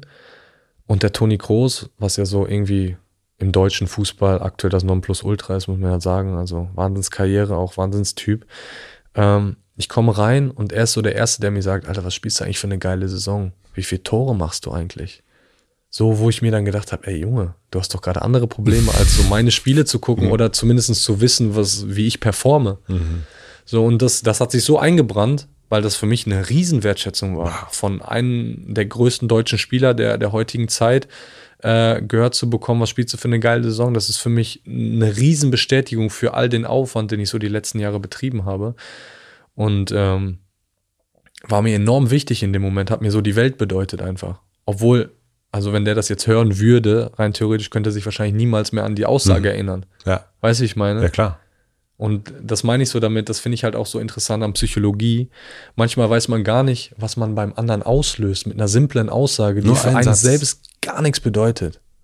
Das ist doch Wahnsinn. Das ist Wahnsinn und es ist auch, aber ich glaube, dass dieser Satz es gar nicht ist, ne, Ja. sondern es ist ja dieser Satz, weil da so viel anderes vorher war. Genau, richtig. Deswegen bedeutet er einem so viel. Ja. Genau. Aber das weiß natürlich die Person, die den Satz sagt, überhaupt nicht. Null. Gar nicht. Ja, aber ich finde es auch immer so äh, irre und auch äh, auf der einen Seite sehr, sehr schön, weil man dann manchmal erfährt man ja jahrelang später, boah, du hast mir mal das gesagt. Und dann Ja. denkt man so, äh, ja, ja, mhm. Ja, ja, genau, genau, genau. Ja, ja, ja, klar. Wahnsinnsmoment auch für mich. Man weiß es aber nicht mehr. Und das ist das Schöne und ich finde es deswegen auch so traurig, weil ich garantiert auch Sätze gesagt habe, die bei Menschen angerichtet haben, dass es ins Minusbereich ging. Mhm. So, weil man irgendwie flapsig sagte, naja, ne, es reicht ja nur so aus, wie findest du das? Naja. Oder Aber so. kann man das, kann man das verhindern? Man kann sich vielleicht, man kann es nicht ganz verhindern, glaube ich, aber man kann vielleicht so ein bisschen bewusst daran sein, zu sagen, du weißt nicht, was ein Satz bei jemandem anrichtet. Und dass man vielleicht bestenfalls darauf geht zu sagen, ich versuche was Gutes anzurichten. Und zu gucken, Ja. dass ich also diese, also ich bin jemand, der gerne mal flapsig irgendwas sagt. Mhm. ja, Ähm, kenne ich, kenne ich auch. Und äh, da so aufzupassen, ähm, nicht so, Ja, das stimmt. Das stimmt. Aber auf der anderen Seite denke ich mir halt auch so, ist ja trotzdem, in dem Moment ist es ja deine echte Reaktion. Also, wenn du diese Reaktion, also wenn du dann runterschlucken würdest, diesen ersten Gedanken und dir dann schnell was überlegst, um beim Gegenüber im Bestfall gute oder positive Gefühle auszulösen, dann verstellst du dich ja auch irgendwie, oder? Also dann bist du, klar, dann bist du, um's, wenn man es jetzt positiv wendet, bist du dann empathisch, einfühlsam. ja. Auf der anderen Seite bist du halt, bist du dann ein Stück weit weniger ehrlich, weil du deinen ersten Gedanken zu dem Thema runterschluckst. Naja, die Frage ist auch manchmal, ist, also wenn man diesen Satz sagt, wenn wir dabei bleiben, manchmal ist es ja auch so, dass man so einen flapsigen Satz sagt, weil man davor einfach eine richtig beknackte Begegnung hatte, die auch Ja. nichts mit der Situation zu tun hat, sondern man schleppt ja auch da wieder seinen, den halbleeren Tank vielleicht mit Voll. und hat vielleicht, jemand hat sich total Mühe gegeben, keine Ahnung, und man legt das so hin und man sagt so, hä? Ja, ja. So, Ja, ja, Ähm, das kann es ja sein. Und deswegen ja das stimmt. glaube ich, ist es so ein bisschen diese, zumindest so ganz kurz den Fuß in die Tür zu kriegen für den Moment. Also wo bin ich denn eigentlich gerade? Bin ich jetzt wirklich hier oder bin ich noch, äh, bin ich noch irgendwie, keine Ahnung, in Westberlin, stehe ich noch im Stau eigentlich im Ja, Kopf. ja, das stimmt. ja. Ja, es ist, ist interessant. Ich hatte jetzt auch, ich hatte vor, vor, vor anderthalb Wochen auch so ein Wahnsinnserlebnis. Da war ich, ähm, da bin ich im Kältebus mitgefahren. Mhm. Hier in Berlin. Berlin, ja. In Berlin.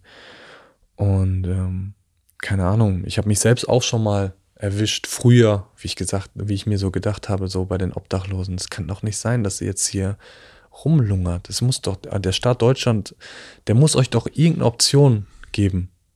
Also, dass ihr das hier nicht machen müsst. So, und dann bist du da im Kältebus unterwegs, bei, wir waren wirklich bei minus 12 Grad oder so, da war es richtig kalt, kannst du dich noch erinnern, ich weiß gar nicht, wann es war.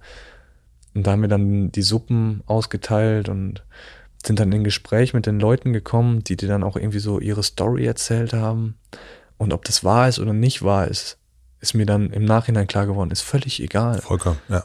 Aber man darf sich einfach nicht anmaßen, darüber zu urteilen, warum die in dieser Situation sind und darf sich vor allem gar nicht ein Urteil darüber machen, dass die auch andere Optionen haben. So, wenn die ihre Geschichten erzählen, dann ist es so, ja, das ist so emotional auch so. Ich bin wirklich so hoch nachdenklich nach Hause gefahren nach dem Event und dachte mir so, meine Güte, ey. Manchmal urteilt man so schnell und man weiß gar nicht, was dahinter steckt. Und man darf sich über diese Leute überhaupt gar kein Urteil bilden. Darf man einfach nicht. Macht man aber. Macht man zu einfach, finde ich. Ja. Habe ich mich schon so oft bei erwischt, dass ich urteile, obwohl ich überhaupt keine Ahnung von der Story habe, die dahinter steckt. So, und da, das wieder so zu dem Satz, was aber jetzt der Satz von Toni Kroos beispielsweise bei mir bewirkt. Und er weiß ja auch nicht, was bei mir alles für eine Story dahinter steckt. So, das ist einfach, ich finde es wahnsinnig interessant und Benno Fürmann sagte hier den großen Satz mal, äh, Bewertungen sollten nochmal neu bewertet werden. Wow, stark. Also ja, fand ich auch. Sehr viel Wahres drin. Ja, voll. Ja. Äh, ich würde gerne noch mit dir über Leistung sprechen, weil, also das ist gerade im Fußball oder im Sport ist dieses Wort Leistungs, Leistungssportler, äh, du hast erst äh, Leistungszentrum, äh, also Leistung, Leistung, Leistung, Leistung, jo. Leistung ist, äh, ist eigentlich überall. Wie geht es dir damit, eigentlich ständig bewertet zu werden? Oh. Also da ist ja auch ne Preisschild dran. Ähm, alles, was du auf dieser Bühne machst, mhm. sehen die Menschen im Stadion, aber auch die Kameras und mhm. der Typ mit dem Mikro, der das dann für irgendeinen Sender oder so bewertet. Social Media kommt noch dazu. Ja.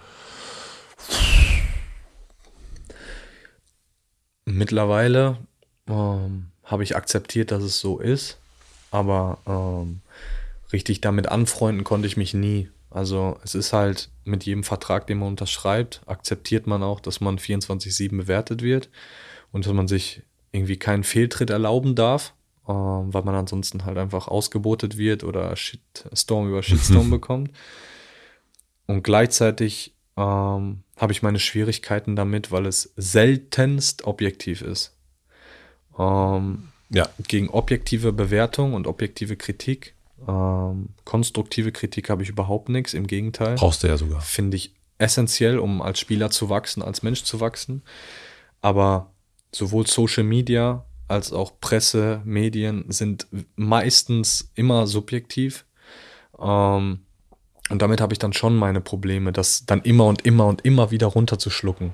Es ist ja so ein Fass ohne Boden, wenn du einmal anfängst dann zu reagieren und, äh, und sagst, ey, äh, das gefällt mir jetzt aber nicht, weil es überhaupt, also 0,0 der Wahrheit entspricht, dann, äh, dann hört es ja nicht mehr auf. Und deswegen äh, ist Bewertung einfach eine Geschichte, die, äh, die dazugehört zu unserem Business.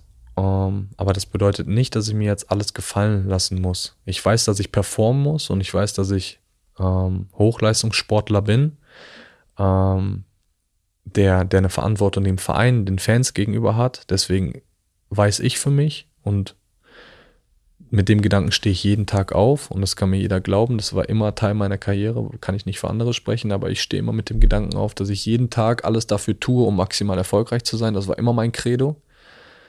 Ähm, dass ich mir das nie vorwerfen lassen kann, dass ich mal nicht alles gegeben habe, sondern ich weiß auch, dass ich jeden Tag alles geben muss, weil ich halt eben nicht so viel Talent habe, da sind wir wieder. Ähm, aber wenn ja dann diese Hassbotschaften kommen, wenn dann ähm, diese oh, deine Mutter muss sterben Sachen kommen. Ist das schon gekommen? Ach, zigmal. Also ähm, ja, ich weiß nicht, ich, kann, ich weiß nicht, kannst ja dann nachher zensieren, was da für Sachen gekommen sind. Also dein Familienstammbaum muss ausgerottet werden, du hast keine Berechtigung auf dieser Welt zu sein, ähm, du bist eine Schande für den Verein und all solche Sachen. Da kann ich mir einreden, dass ich das ausblende, aber das tue ich natürlich auch nicht. Und ich glaube, es wäre auch unmenschlich, das mhm. auszublenden. Das, das geht nicht. Und egal wie schlecht, wie gut, ähm, wie zufrieden oder unzufrieden jemand mit meiner Performance ist, ähm, gibt ihm das niemals das Recht, so über mich oder meine Familie zu reden. Egal wie viel Geld ich verdiene, weil dieses Totschlagargument ist ja dann immer Geld. Ähm, ja, der muss leise heulen, der muss äh, sein, Maul, äh, sein Maul halten, weil äh, der verdient ja einen Koffer voll Geld da jeden Tag und äh, kann sich dann abends in seinen Jacuzzi reinlegen und äh, Friede, Freude, Eierkuchen. Ist nicht so. Ist einfach nicht so. So, und dementsprechend ist dieses Totschlagargument, ja, du musst jetzt deinen Mund halten, weil du verdienst so viel Geld, das zieht einfach bei gewissen Thematiken nicht. Natürlich muss ich mich bewerten lassen und ich weiß, dass ich 24-7 beobachtet werde. Vollkommen richtig. Ähm, ist Teil meines Jobs.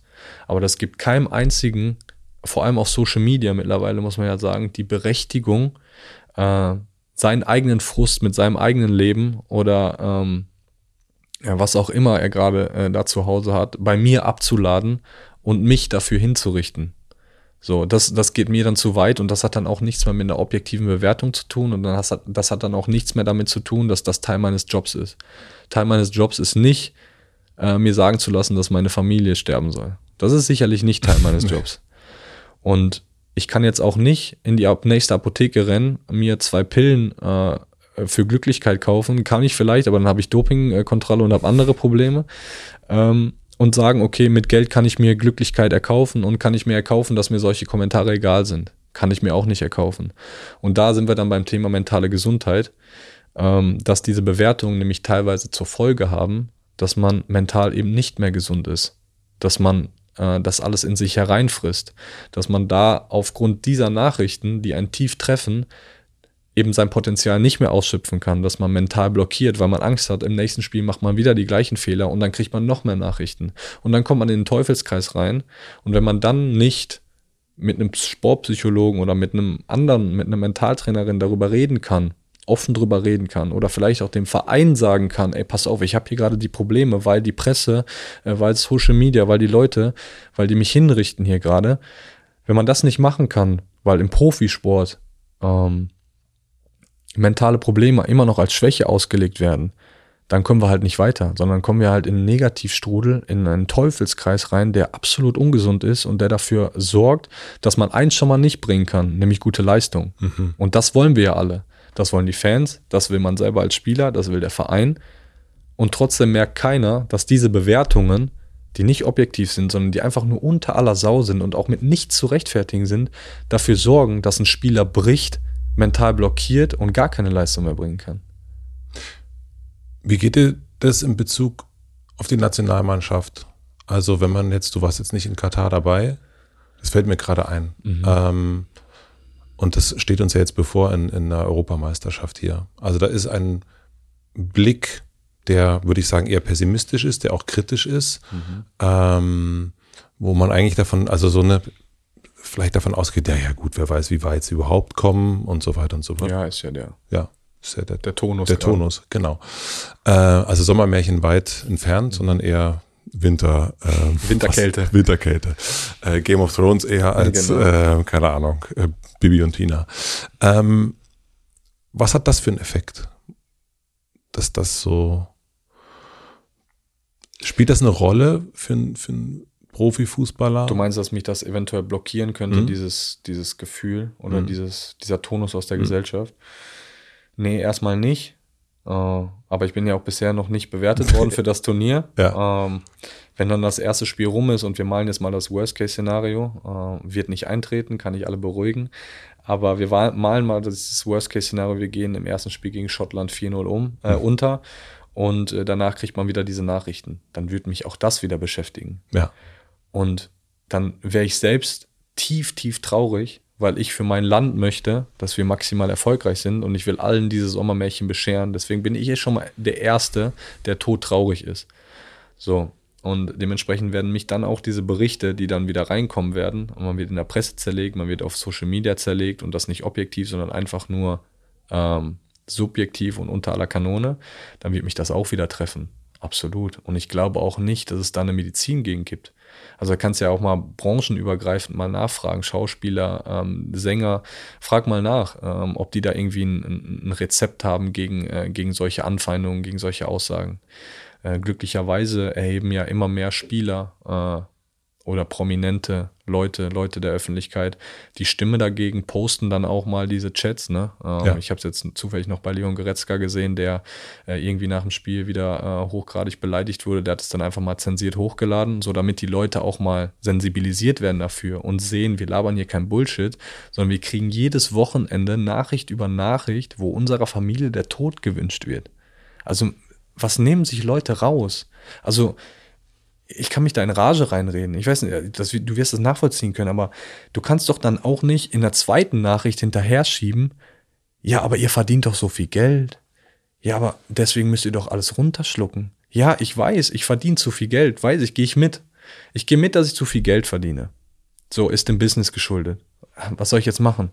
Soll ich mich dafür schämen, dass ich jetzt viel Geld verdiene? Kann ich nicht.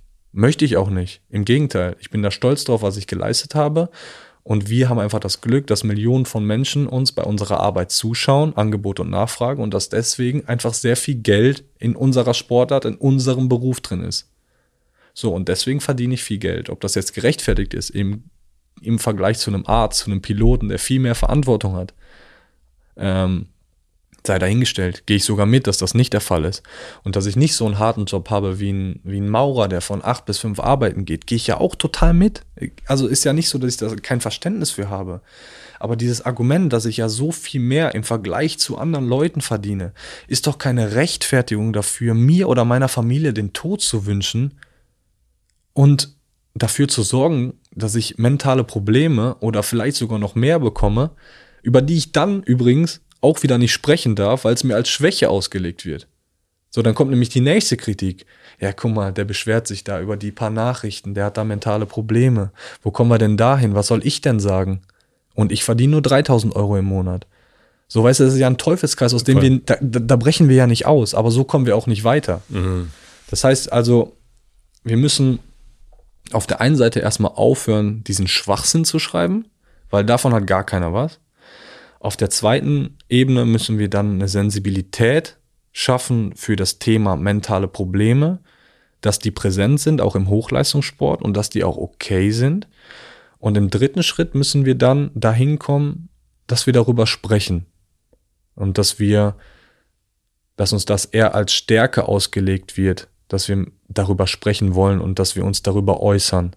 Ja, also es muss ja als Stärke aufgefasst mhm. werden und nicht nur im Fußball, gesamtgesellschaftlich ja, ja, muss es als mutig und als absolute Stärke aufgefasst werden, wenn jemand sagt, ey, ganz ehrlich, die letzten drei Monate, ich bin nicht aus dem Bett gekommen, ah, ich glaube, ich bin ein bisschen depressiv und ich muss, möchte darüber reden, damit ich da auch wieder rauskomme. Und dann muss der Gegenüber sagen, ich reich dir meine Hand, lass uns zusammen suchen, wie wir da irgendwie rauskommen. Da muss nicht vom Gegenüber kommen, ja, was hast denn du für Probleme? So, da müssen wir hinkommen. Und mhm. wenn wir da hinkommen, dann können wir auch im Fußballbusiness, aber natürlich auch gesamtgesellschaftlich sehr viel verändern. Und du hast es mal vor einer halben Stunde, Stunde angesprochen. Wir sind auf einem Weg dahin. Das Thema wird immer präsenter. Aber vor allem im Fußballbusiness, und daraus kann ich berichten, weil das mein Daily Business ist, ähm, sind wir noch meilenweit von der Akzeptanz oder von einer Sensibilisierung für das Thema mentale Probleme weg. Meilenweit entfernt. Und das sind so die, die Struggle, die wir, die wir haben. Und um mal wieder so auf die Anfangsfrage zurückzukommen, ich habe kein Problem, wenn man mich bewertet. Äh, das muss ich akzeptieren mhm. als Fußballprofi. Das akzeptiere ich auch. Da werde ich mich auch nie drüber beschweren. Ähm, aber wenn es dann unter die Gürtellinie geht oder wenn ich auch merke, auch ein ganz anderes Problem, wenn ich merke, dass äh, bestimmte Medien einfach nur Clickbaiting betreiben und irgendeinen Auf, äh, äh, irgendeine Headline benutzen, wo dann mein Name drin steht, äh, die dann zieht und die dann dafür sorgt, versehen mit irgendeiner blöden Nachricht hinterher, wo dann aber gar kein Inhalt dahinter steht, nur um dafür zu sorgen, dass man Klicks bekommt, dann kriege ich auch die Krise, weil das hat nichts mehr mit objektivem Sportjournalismus zu tun oder einer objektiven Bewertung zu tun, sondern das ist dann einfach nur auf Kosten von anderen Profit machen. Das ist bei Social Media so, wenn die privaten Leute dir schreiben und ihren eigenen Frust abladen bei einem anderen, weil es ja schön einfach ist und schön anonym ist. Und das ist auch bei manchen, möchte ich jetzt gar nicht alle, aber mhm. bei manchen auch kein objektiver Sportjournalismus mehr, sondern einfach nur einen großen Namen nutzen, um Clickbaiting zu betreiben, mhm. ohne aber, dass da was hintersteht. Und das sind Riesenprobleme. Das sind Riesenprobleme bei uns. Ja, total nachvollziehbar. Ja. Ja, also hast jetzt einiges, wie du siehst, bei mir aufgemacht mit dieser Frage, aber ja, es ist, ich werde auch nicht müde, das zu sagen. Also ich, ich habe jetzt ja auch irgendwie diesen psychologischen Hintergrund, äh, deswegen ist äh, bei mir wahrscheinlich auch nochmal die Wichtigkeit für dieses Thema auch ein Stück weit äh, größer, höher und mir ist es einfach sehr wichtig, dass, dass diese Message ankommt, nicht nur, nicht nur im Fußballbusiness, sondern halt gesamtgesellschaftlich. Wir müssen halt dahin kommen, dass, dass wir uns helfen, verdammt nochmal und nicht und irgendwie nur das Schlimmste wünschen gefühlt. Das ist der Fall gerade. Also, ne, das ist also in, in allen, ja. also, also ich glaube, ich fand das ganz, ich fand das äh, ein super Interview mit eurem äh, Präsidenten, das war in der Berliner Zeitung, weil er auch darin sagt, dass ähm, nach seinem Gefühl sich immer mehr Menschen ins Private zurückziehen ähm, ähnlich wie es in der DDR damals war, mhm. ähm, gar nicht so sehr mehr draußen genau. äh, mit Medien oder Staat und so weiter zu tun haben, sondern sagen irgendwie, ey, das, das ist alles verrückt und crazy, aber hier in meiner Kernfamilie oder hier in meinem Freundeskreis und meinen Nachbarn ist das irgendwie alles ein bisschen entspannter und das, mhm. was ich da lese, das hat er irgendwie gesagt, das spiegelt sich überhaupt nicht wieder äh, in, in privaten Beziehungen. Also wenn in, in, in, in Face-to-Face-Begegnungen, ne? da ist Voll. nämlich nicht anonym, sondern da weiß man, wer genau. vor einem steht. Und das ist zum Beispiel auch, das ist dann immer das Beispiel, was ich dann anwende. Und das trifft es eigentlich auch relativ gut. Diejenigen, die diesen Frust abladen bei mir mhm. und mir den Tod wünschen, meiner Familie den Tod wünschen, sind gleichzeitig diejenigen, die am nächsten Tag zum Trainingsgelände kommen und sich mit mir ein Foto wünschen, ein Selfie wünschen. Oh Gott, oh Gott. So, ne? Und das ist halt das Schlimme. Weil wenn sie mir das sagen würden, wenn sie dann mir gegenüberstehen und sagen würden, ey, gestern warst du grottenschlecht und das geht gar nicht und äh, du bist ein absoluter Pflaume, du respektierst den Verein nicht, dann würde ich es immer noch nicht gut finden. Aber dann könnte ich zumindest schon mal mehr akzeptieren, weil du dann die Eier hattest, mir das ins Gesicht zu sagen. Ja. Aber was die machen, ist sagen, ey, super Spieler, einklatschen und können wir noch ein Selfie machen vielleicht? Oder kannst du mir noch eine Grußbotschaft einsprechen? Das sind dieselben Leute, die am nächsten Tag dann wieder ihren Frust abladen. Und damit habe ich halt ein Problem. Es gibt gar keine, es gibt, wie der Präsi schon von uns mhm. gesagt hat, diese, diese Face-to-Face-Interaktion, die wird ja immer weniger. Und das sehe ich als riesengroße Herausforderung für unsere Gesellschaft an. Dass man, man, man kommt ja gar nicht mehr in die, in die Situation, wo man, wo wir uns beide jetzt mal zwei Stunden gegenüber sitzen und mal wirklich in die Tiefe gehen können in Gesprächen so die, unser schnelllebiges Leben und die Leistungsgesellschaft, in der wir leben, die gibt uns ja gar nicht die Möglichkeit mehr dazu. Dann kommt Social Media hinzu, diese Anonymität der sozialen Medien. Das sind so gefährliche Themen und ja. Ich glaube, deswegen ist es also so wichtig, Orte zu schaffen, ne? also ob das jetzt im Fußball ist oder ob das Konzerte sind, äh, Theater und so weiter, dahin zu gehen und zu sagen, ja, natürlich kann ich, oder auch Kino finde ich auch, ne? Also so, na klar kann ich mir das alles irgendwie auf den Streamern angucken, aber in einen Raum reinzugehen mit anderen Menschen, Voll. da zusammen zu sitzen, drei Reihen hinter einen, jemand lacht und dann lacht man ja auch mit. Also Total. so man lacht, ich lache im Kino immer mehr und weine auch im Kino klar. mehr als zu Hause. Das ist ein ganz anderes Erlebnis. Ja, und das ist, ich glaube, da mussten wir, also deswegen ist, ich finde, ne, also auch Fußball insofern total wichtig, genau dieses, man geht irgendwo hin mit Freunden ins Stadion und äh, wenn man Fan ist und, ja. und verbringt da eine Zeit miteinander und steht bei einer Wurst mit anderen Leuten da und Total. quatscht über seinen Verein. Das ist doch eigentlich, also. Das ist doch herrlich. Ja, herrlich. Es ist verbindend. Ja, so, und das ist ja auch, was Fußball immer ausgemacht hat. Dieses Verbinden von Menschen, Verbinden von Kulturen, Verbinden von verschiedensten äh, Menschen, mhm. so Charakteren. So, alle treffen sich trotzdem und haben nur eins im Kopf. Die wollen jetzt ein richtig geiles Fußballspiel sehen. Und da ist es scheißegal, welche Hautfarbe man hat, ähm, ähm, aus welchem Land man kommt. Ist alles egal. Sondern man will einfach nur eine gute Zeit zusammen haben. Und dafür war Fußball eigentlich immer so bekannt. Und deswegen ist Fußball, glaube ich, auch der bekannteste, populärste Sport, weil er halt eben diese Strahlkraft hat, weil er Menschen miteinander verbinden kann. Und das dürfen wir nicht verlieren. Das dürfen wir nicht verlieren durch Kommerz, durch, ähm, durch äh, immer mehr größere Profite. Äh, immer mehr Spiele auch. Immer mehr Spiele auch. Und dazu, dadurch, dass Fußball immer mehr dem, dem Business verkommt, da dürfen wir einfach nicht hinkommen. Weil Fußball zeichnet aus, dass ihn erstens alle verstehen, alle spielen können und es einfach die unterschiedlichsten Menschen miteinander verbindet und so eine, so eine Art Gemeinschaftsgefühl kreiert. Und ja, das würde ich mir irgendwie aber auch für unsere ganze Gesellschaft wünschen, dass wir wieder dahin kommen, uns, uns mal was zu gönnen und einfach so eine Gemeinschaft zu sein. Also damit meine ich jetzt nicht unsere 84 Millionen Menschen, mhm. sondern da meine ich den kleinen Mikrokosmos, in dem wir unterwegs sind, ob in der Kneipe, ob in der U-Bahn, dass wir halt da einfach äh, versuchen, so uns die Hand zu reichen und nicht zu sagen, Alter, boah, der hat da jetzt AirPods, die kann ich mir nicht leisten, da bin ich jetzt schon wieder neidisch. So, weißt du, in der U-Bahn. Mhm. So, das ist ja gerade irgendwie so gefühlt der Tonus. Boah, der hat was, was ich nicht habe, deswegen mag ich den nicht und deswegen spreche ich den auch nicht an. Das ist so für mich der Tonus, der herrscht gerade. Und es ist nicht so, dass ich sage, boah, das finde ich aber schön. Mhm. Wo hast du denn das her? Mhm. und dass man darüber dann ins Gespräch kommt. Und dass man das super findet und dass man ihm das Kompliment macht, dass man es super findet. Das ist doch schön. Ja, voll. Toni Groß sein in dem Moment. Genau, mhm. Toni Groß. So, das. Wie ist das cool. in der Mannschaft? Also bei euch, ich meine, wir hatten in den letzten Jahren, jetzt bist du noch neu hier, aber in Italien natürlich auch schon. Es gibt ja viele, viele gesellschaftliche Themen, wo sich Menschen auch danach, ja, wo sich Familien zerstritten haben. Ob das Corona-Maßnahmen waren, ob das Waffenlieferung ist, ob das mhm. ähm, Israel-Palästina-Konflikt ist, ob das ähm, Umweltschutz ist. Alles, es sind ja so viele Themen, wo sich ja wirklich immer mehr Leute auch immer richtig in die Haare kriegen. Voll.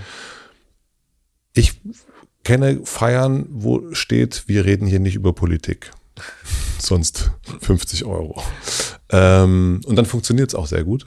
Ähm, wie ist das bei euch? Wie ist das in der, in der, äh, wenn ihr zusammen sitzt? Redet ihr über solche Themen? Streitet über solche Themen oder sagt ihr, äh, wir reden mal lieber nicht über diese Themen? Also wir, also was ich versuche, ähm, ist, dass so wenig wie möglich über Fußball auf jeden Fall geredet wird. Äh, das mag ich nämlich gar nicht. Also ich bin ja durch meine, meinen Beruf halt klar irgendwie 24-7 mit der Fußball konfrontiert. Deswegen ähm, wünsche ich mir eigentlich immer, dass wenn ich äh, in anderen äh, Kontexten unterwegs bin, dass äh, das Fußball kaum eine Rolle spielt, weil ich mich halt, ich definiere mich halt auch null über den Fußball, mhm. sondern ähm, ja, ich glaube, ich habe deutlich mehr zu bieten als nur äh, Robin Gosens der Fußballer und deswegen freut es mich immer, wenn es andere Themen gibt. Und da gibt es eigentlich auch keine Tabus. Also es wird über das gesprochen, über das gestritten. Äh, Aber ihr streitet auch über solche Themen ja, einfach? Man streitet äh, über, über jedes Thema. Es wird dann hitzig und dann, keine Ahnung, dann liegt man sich nachher trotzdem irgendwie lachend oder weinend in den Armen und dann war es trotzdem echt ein cooler Abend. Weil ihr müsst ja miteinander spielen. Ja. Und dann müssen wir wieder miteinander spielen und das mhm. funktioniert auch. Also das ist eigentlich äh, aber auch nie ein Problem weil ich glaube, Fußballer haben so die Fähigkeit entwickelt, äh, alles auch ganz schnell abzuhaken. Mhm. Und äh, das, was auf dem Spielfeld passiert, das ist dann auf dem Spielfeld blöd und da darf man sich dann auch mal unter der Gürtellinie irgendwie beleidigen, aus der Emotion heraus. Und dann ähm, geht man vom Feld runter und dann spricht man kurz drüber, ähm, gibt sich einen Handshake oder, oder liegt sich in den Arm und dann ist auch alles wieder gut. Also man vergisst sehr schnell. Und das ist, glaube ich, eine dafür auch eine gute, äh, ist eine sehr gute Eigenschaft für unseren Beruf. Mhm. Ähm, und eine sehr wichtige Eigenschaft, weil man es dadurch schafft, wichtige, interessante und, und essentielle Themen anzusprechen, darüber zu diskutieren, zu streiten und gleichzeitig aber auch als Mannschaft zu funktionieren. So, ne? Wie sehen so leistungsfreie Momente in deinem Leben aus? Ich meine, du bist auch Vater und ich kenne auch den Anspruch an mich selber, ich will ein guter Vater sein. Das ist ja auch direkt wieder mit Leistung verknüpft. Ich bin heute Abend mit Kochen dran, möchte ich gut kochen, mhm. ähm, möchte auch ne, Wub-Geräte, möchte ich auch gut schlafen heute Klar. und ich möchte, möchte mhm. vieles gut machen. Ja. Äh, ich merke so, oh, die, Leist die unleistungsmäßigen Momente werden immer weniger. Ja, ich bin gerade am überlegen immer. Also ich muss gerade wirklich sagen, dass ich aktuell neben dem Fußball nur versuche, ein guter Ehemann, ein guter Freund und vor allem auch ein guter Vater zu sein. Und damit bin ich auch voll ausgelastet. Man ist, ach. Also wirklich mega ausgelastet. Ja. Und ich muss auch sagen, man, also ja, irgendwie. Aber gibt es diese Bluesabende? Hast du sowas noch? Selten. Äußerst selten. Das ist ähm, schade, ne? Das ist schade. Das hat einerseits damit zu tun, dass ich natürlich weit weg von meinen Kindheitstro äh, Kindheitsfreunden bin. Mhm. Äh, das gibt es dann mal, wenn wir so als Mannschaft den Mannschaftsabend machen. Dann hat man mal so Blues-ähnliche Abende, aber halt auch mit seinen Mannschaftskollegen, die teilweise Freunde sind, teilweise halt aber auch nicht. Mhm. Äh, deswegen kommt dann niemals dieselbe Stimmung natürlich auf, wie als wenn man denselben hat mit seinen, Abend hat mit seinen Freunden. Das ist ja klar. Also die gibt es selten. Und man ist mehr so, ja, damit beschäftigt, seine Zeit zu managen. Ne? Hm. Also nimm jetzt nur den Nachmittag hier. Äh, man will die fußballfreie Zeit irgendwie mit Family, also aktuell habe ich das vor allem, weil gerade mein zweiter Sohn auch geboren ist und ich will so viel wie möglich mhm. Zeit zu Hause auf jeden Fall verbringen natürlich und will meine Frau auch unterstützen. Wir haben Oma und Opa nicht hier, also sie ist so ein bisschen auf sich alleine gestellt. Dann struggelt man halt schon allein mit so Nachmittagen, mhm. nicht jetzt hier in dem, auch in hier in dem Kontext, aber auch, ja, nehme ich jetzt die Einladung an zum Essen gehen? Mhm. Oder entscheide ich mich dafür, bei meiner Familie zu sein und, und meine Frau zu unterstützen und ein guter Vater zu sein? Weil natürlich jede Stunde, die ich nicht da bin, die kriege ich nicht wieder. Und da fragt vielleicht mein Kleiner, ey, wo ist Papa? Können wir nicht was spielen? Also man entscheidet sich halt immer. Und manchmal habe ich das Gefühl, dass man sich dann gegen die Familie entscheidet und für was anderes, aber das ist natürlich falsch. Ja. Nur, es beschreibt so ein bisschen den Konflikt, den man manchmal hat. Kannst du das nachvollziehen? Ja, voll, natürlich. Also ich kenne den äh, extremst. Ja, klar. Also das ist, aber äh, ich weiß auch, dass genau diese Bluesabende, bei mir waren es die Magnetabende. Auch stark. Ähm, die, die werden auf jeden Fall weniger. Das ist das Problem übrigens, Robin, am älter werden. Am älter werden, ne? Ja, das ist, äh, das wird jetzt nicht, also es wird jetzt nicht weniger, sag ich dir. Der, dieser Struggle, oder meinst du, weil weniger Zeit bleibt oder was? Ja, die weniger Zeit oder ja, ja. Also, wobei ich sagen muss, dass ich, ich weniger Verpflichtung, also ich, ich arbeite jetzt viel weniger als früher und dadurch, dass ich weniger arbeite, habe ich mehr Zeit und da fühlt sich sozusagen Familienzeit nicht verpflichtend an. Aha, das stark. ist sozusagen was, also es ist, gibt, ein, ist gut, oder? das ist gut. Das ist, Das ist auf jeden Gefühl. Fall gut. Ja, Das das ist ist cool. super. Ja. Aber Ja. so diese trotzdem sind Ja, die sind halt immer. Magnetabende, Bluesabende sind, ähm, ja, es ist auch peinlich, muss man auch sagen. Mit, Ja. mit 44 dann noch irgendwo hingehen, so eine, so eine Katschemme und dann will man eigentlich noch tanzen, sieht eigentlich doof aus. Sieht schon doof aus, aber ist, hat trotzdem was. Hat trotzdem was. Ja, ich habe Ja. neulich hier äh, mit jemandem drüber gesprochen, dann lieber ins Ausland gehen zum, äh, zum Feiern. ja, auch gut. Auch besser eigentlich. Keine schlechte Idee. ja, es gibt einfach so, das sind so, ja, wie du schon sagst, die werden, das ist, das sind so diese tägliche Struggle, mit denen man wahrscheinlich auch immer, immer zu tun Ja. hat, ne? Und ja. Ich würde gern schließen mit deinem, äh, mit Träumen, die du hast. Und dann habe ich noch ein paar schnelle Fragen zum Ende, die ich immer stelle. Aber ähm, wovon träumst du jetzt? Also EM haben wir schon gehört. Ähm, du läufst ins Olympiastadion rein. Nee, die, äh, Schottland ist in einem anderen Stadion, ist nicht im Olympiastadion, aber du spielst gegen Schottland und haust die mal richtig weg. Mhm. Das, das haben wir. Was, wovon träumst du noch? Dann träume ich auf privater Ebene davon. Ich sehe mich so in drei bis vier Jahren in meinem kleinen Häuschen in Bergamo.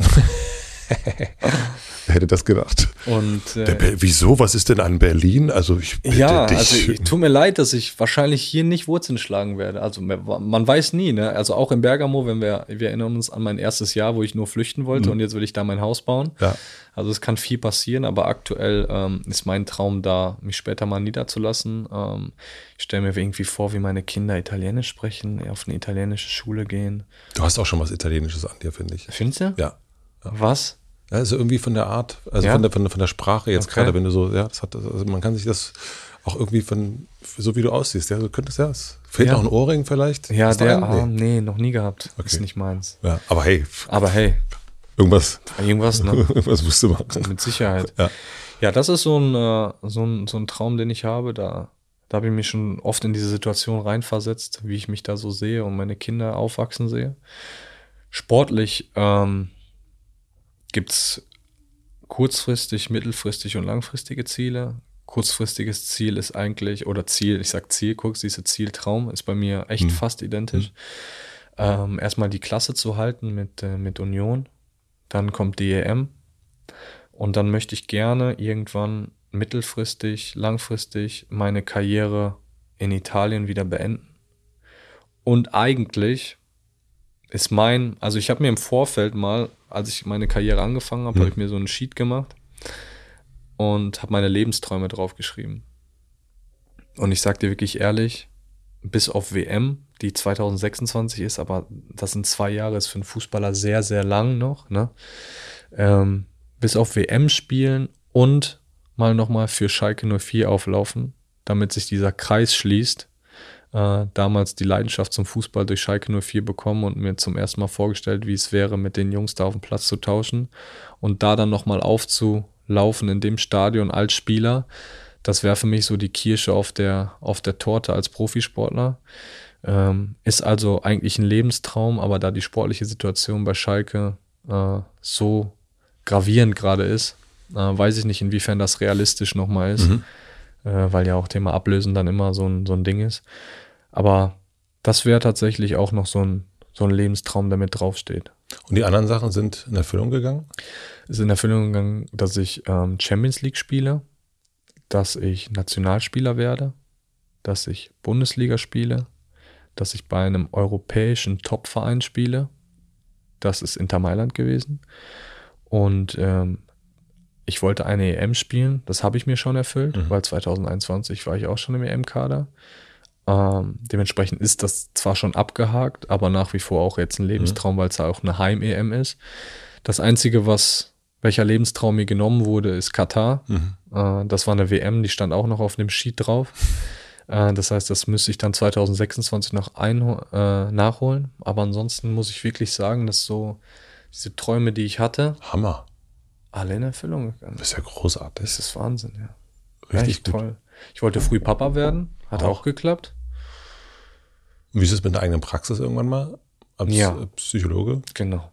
Das ist auch noch so ein Traum für nach der Karriere ja. dann, ne? Also das ist dann so, also meine private, mein privater Weg so nach der Karriere ist eigentlich auch schon so ein bisschen, zumindest geebnet, sage ich mhm. mal. Wie es dann kommt, weiß ich nicht, aber meine Vorstellung äh, im perfekten Szenario ist schon so, dass ich so ein kleines Studio habe, eine kleine Praxis habe, wo ich ähm, mit Vereinen im Bestfall zusammenarbeite, ähm, wo ich es schaffe, die Sensibilität auch in den Vereinen zu erhöhen, dass die Kids dann oder die, die, die mhm. Kicker zu mir kommen, äh, wenn sie Probleme haben, dass ich Kinder einfach mit mentalen oder auch Jugendlichen, auch Erwachsenen, also Sportlern einfach helfe mit mentalen Problemen, weil ich glaube, es ist eine relativ spannende Kombination, diesen theoretischen Hintergrund zu haben ja, durch Studium, aber halt auch diese praktische Erfahrung über, über Jahre. Ähm, du weißt dann auf jeden Fall, wovon genau, du redest. Genau, ich kann mich da, glaube ich, sehr gut in diese Emotionen, die die Menschen fühlen, äh, einleben.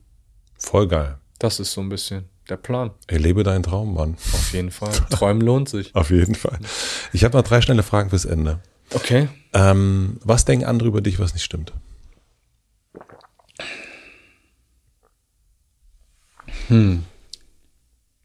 Boah, so schnell ist sie gar nicht.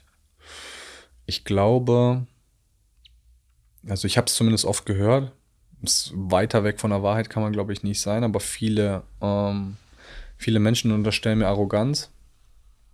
Ähm, wird meiner Meinung nach sehr mit Selbstbewusstsein in dem Kontext äh, bei mir äh, verwechselt. Ich bin schon ein Mensch, der sehr von sich überzeugt ist und ich glaube auch, dass das mit der wichtigste Faktor war für, für meinen Erfolg, mhm. muss ich schon sagen. Aber Arroganz trifft es irgendwie gar nicht. Ähm, also ich bin nicht überheblich äh, und ich glaube auch diejenigen, die mich kennen, die wissen, dass ich sehr bodenständig und sehr, sehr äh, genau weiß, einfach wo meine Wurzeln her sind und so abheben wird alleine meine Familie mir nicht erlauben. Deswegen äh, ist Arroganz, glaube ich, sehr weit weg von der Realität. Oder wenn gleich ist, ich, ich es echt schon sehr oft gehört habe, tatsächlich von Menschen. Was lernst du gerade, was du noch nicht so gut kannst? Hm. Situationen zu akzeptieren. Das ist tatsächlich echt so ein, so ein Learning, wo, wo ich immer noch mit beschäftigt bin. Also gerade auch jetzt so diese Situation bei Union Berlin, die hat mir wieder gezeigt, dass man auf manche Situationen hat man einfach keinen Einfluss. Mhm. Und es ist so krass verschwendete Energie, wenn man irgendwie versucht, die Situation zu verändern. Man verliert da so viel Energie und man verschwendet so viel Zeit, so dass ich irgendwie aktuell versuche, ähm, zu lernen, dass manche Situationen einfach akzeptiert werden müssen. So auf italienische Art und Weise. Einfach die Situation anzunehmen, zu akzeptieren und trotzdem das Beste daraus zu machen. Das ist eine Fähigkeit, die ich noch nicht habe, aber die, die ich gerade versuche, so ein bisschen mir einzuverleiben. Spätestens, wenn du nach Bergamo ziehst, dann kommt Ja, wahrscheinlich dann ja. langfristig wird es ja. zwangsläufig kommen, ja. ja. Und die letzte Frage, äh, die große Plakatwand am Alexanderplatz erwartet dich und du darfst entscheiden, was für alle dort zu lesen sein wird. Was schreibst du drauf? Wahrscheinlich mein Motto, das mich durch meine Karriere gebracht hat. Träumen lohnt sich. Ja. Würde ich draus schreiben. Absolut. Glaub, das trifft, also, trifft sehr gut. Ich würde sagen, du bist der lebende Beweis dafür. ja. Also ich wünsche dir auf jeden Fall, dass ähm, ja, diese wenigen, die noch übrig sind, jetzt, also da kommen wir mhm. wieder neu dazu, aber die jetzt aktuell noch auf diesem Sheet stehen, dass die in Erfüllung gehen. Ich okay. freue mich, dich äh, zu sehen gegen Schottland, natürlich. Ja. Da richtig einen weg zu, also 4 zu 0 für, für Deutschland. Für Deutschland, für Deutschland auf jeden Fall. Mhm. Und ähm, bin total gespannt, wie deine Reise vor allen Dingen im, im Bereich mentale Gesundheit im Fußball weitergeht und wie viel du da, wir haben schon über Anrichten äh, gesprochen, was Sätze mhm. anrichten können und so, also was du da noch anrichten wirst, da bin ich sehr gespannt drauf. Ja, ich freue mich auf jeden Fall auch auf das, auf das, was kommt. Ich glaube, das können auch nicht ganz so viele Fußballer behaupten, dass sie schon genau wissen, wo die Reise mal später hingeht und was sie noch äh, bewirken und, und anrichten wollen. Ja.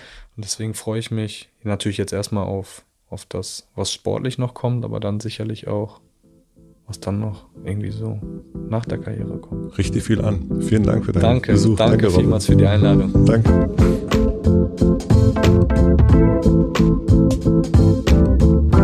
Das war Robin Gosens. Vielen, vielen herzlichen Dank fürs Zuschauen und auch Zuhören. Was nehme ich mit? Ich nehme vor allen Dingen diese große Klarheit von ihm mit, nämlich zu wissen, wer ist er, was kann er und was kann er nicht. Und eben das zu machen, was er kann, das noch mehr zu machen und das, was er eben nicht so gut kann, das auch wegzulassen. Diese große Klarheit, die er so ausstrahlt, wenn er spricht, ich glaube, die kommt genau daher. Und mich hat das nach dem Gespräch noch so ein bisschen getragen weil ich gesagt hatte, so, ja, das zu wissen, darum geht es. Man soll wissen, wer man ist. Unbedingt. Ich freue mich wie immer auf eure Perspektive in den Kommentaren bei YouTube oder bei Spotify. Ich freue mich, wenn ihr diesen Kanal noch nicht abonniert habt, wenn ihr den abonnieren würdet. Und ich möchte mich wie immer natürlich herzlich bedanken bei Maximilian Frisch für die Produktion, bei Anni Hofmann für die redaktionelle Unterstützung und bei Mitvergnügen für die Distribution und Vermarktung. Und wenn ihr Lust habt noch auf eine weitere Folge, eine weitere Folge voller Klarheit, dann möchte ich euch natürlich die Folge mit Jürgen Klopp empfehlen. Der ist nämlich auch ein sehr, sehr klarer Mensch. Ich wünsche euch noch einen schönen Tag, eine gute Nacht. Ich freue mich aufs nächste Mal. Euer Matze.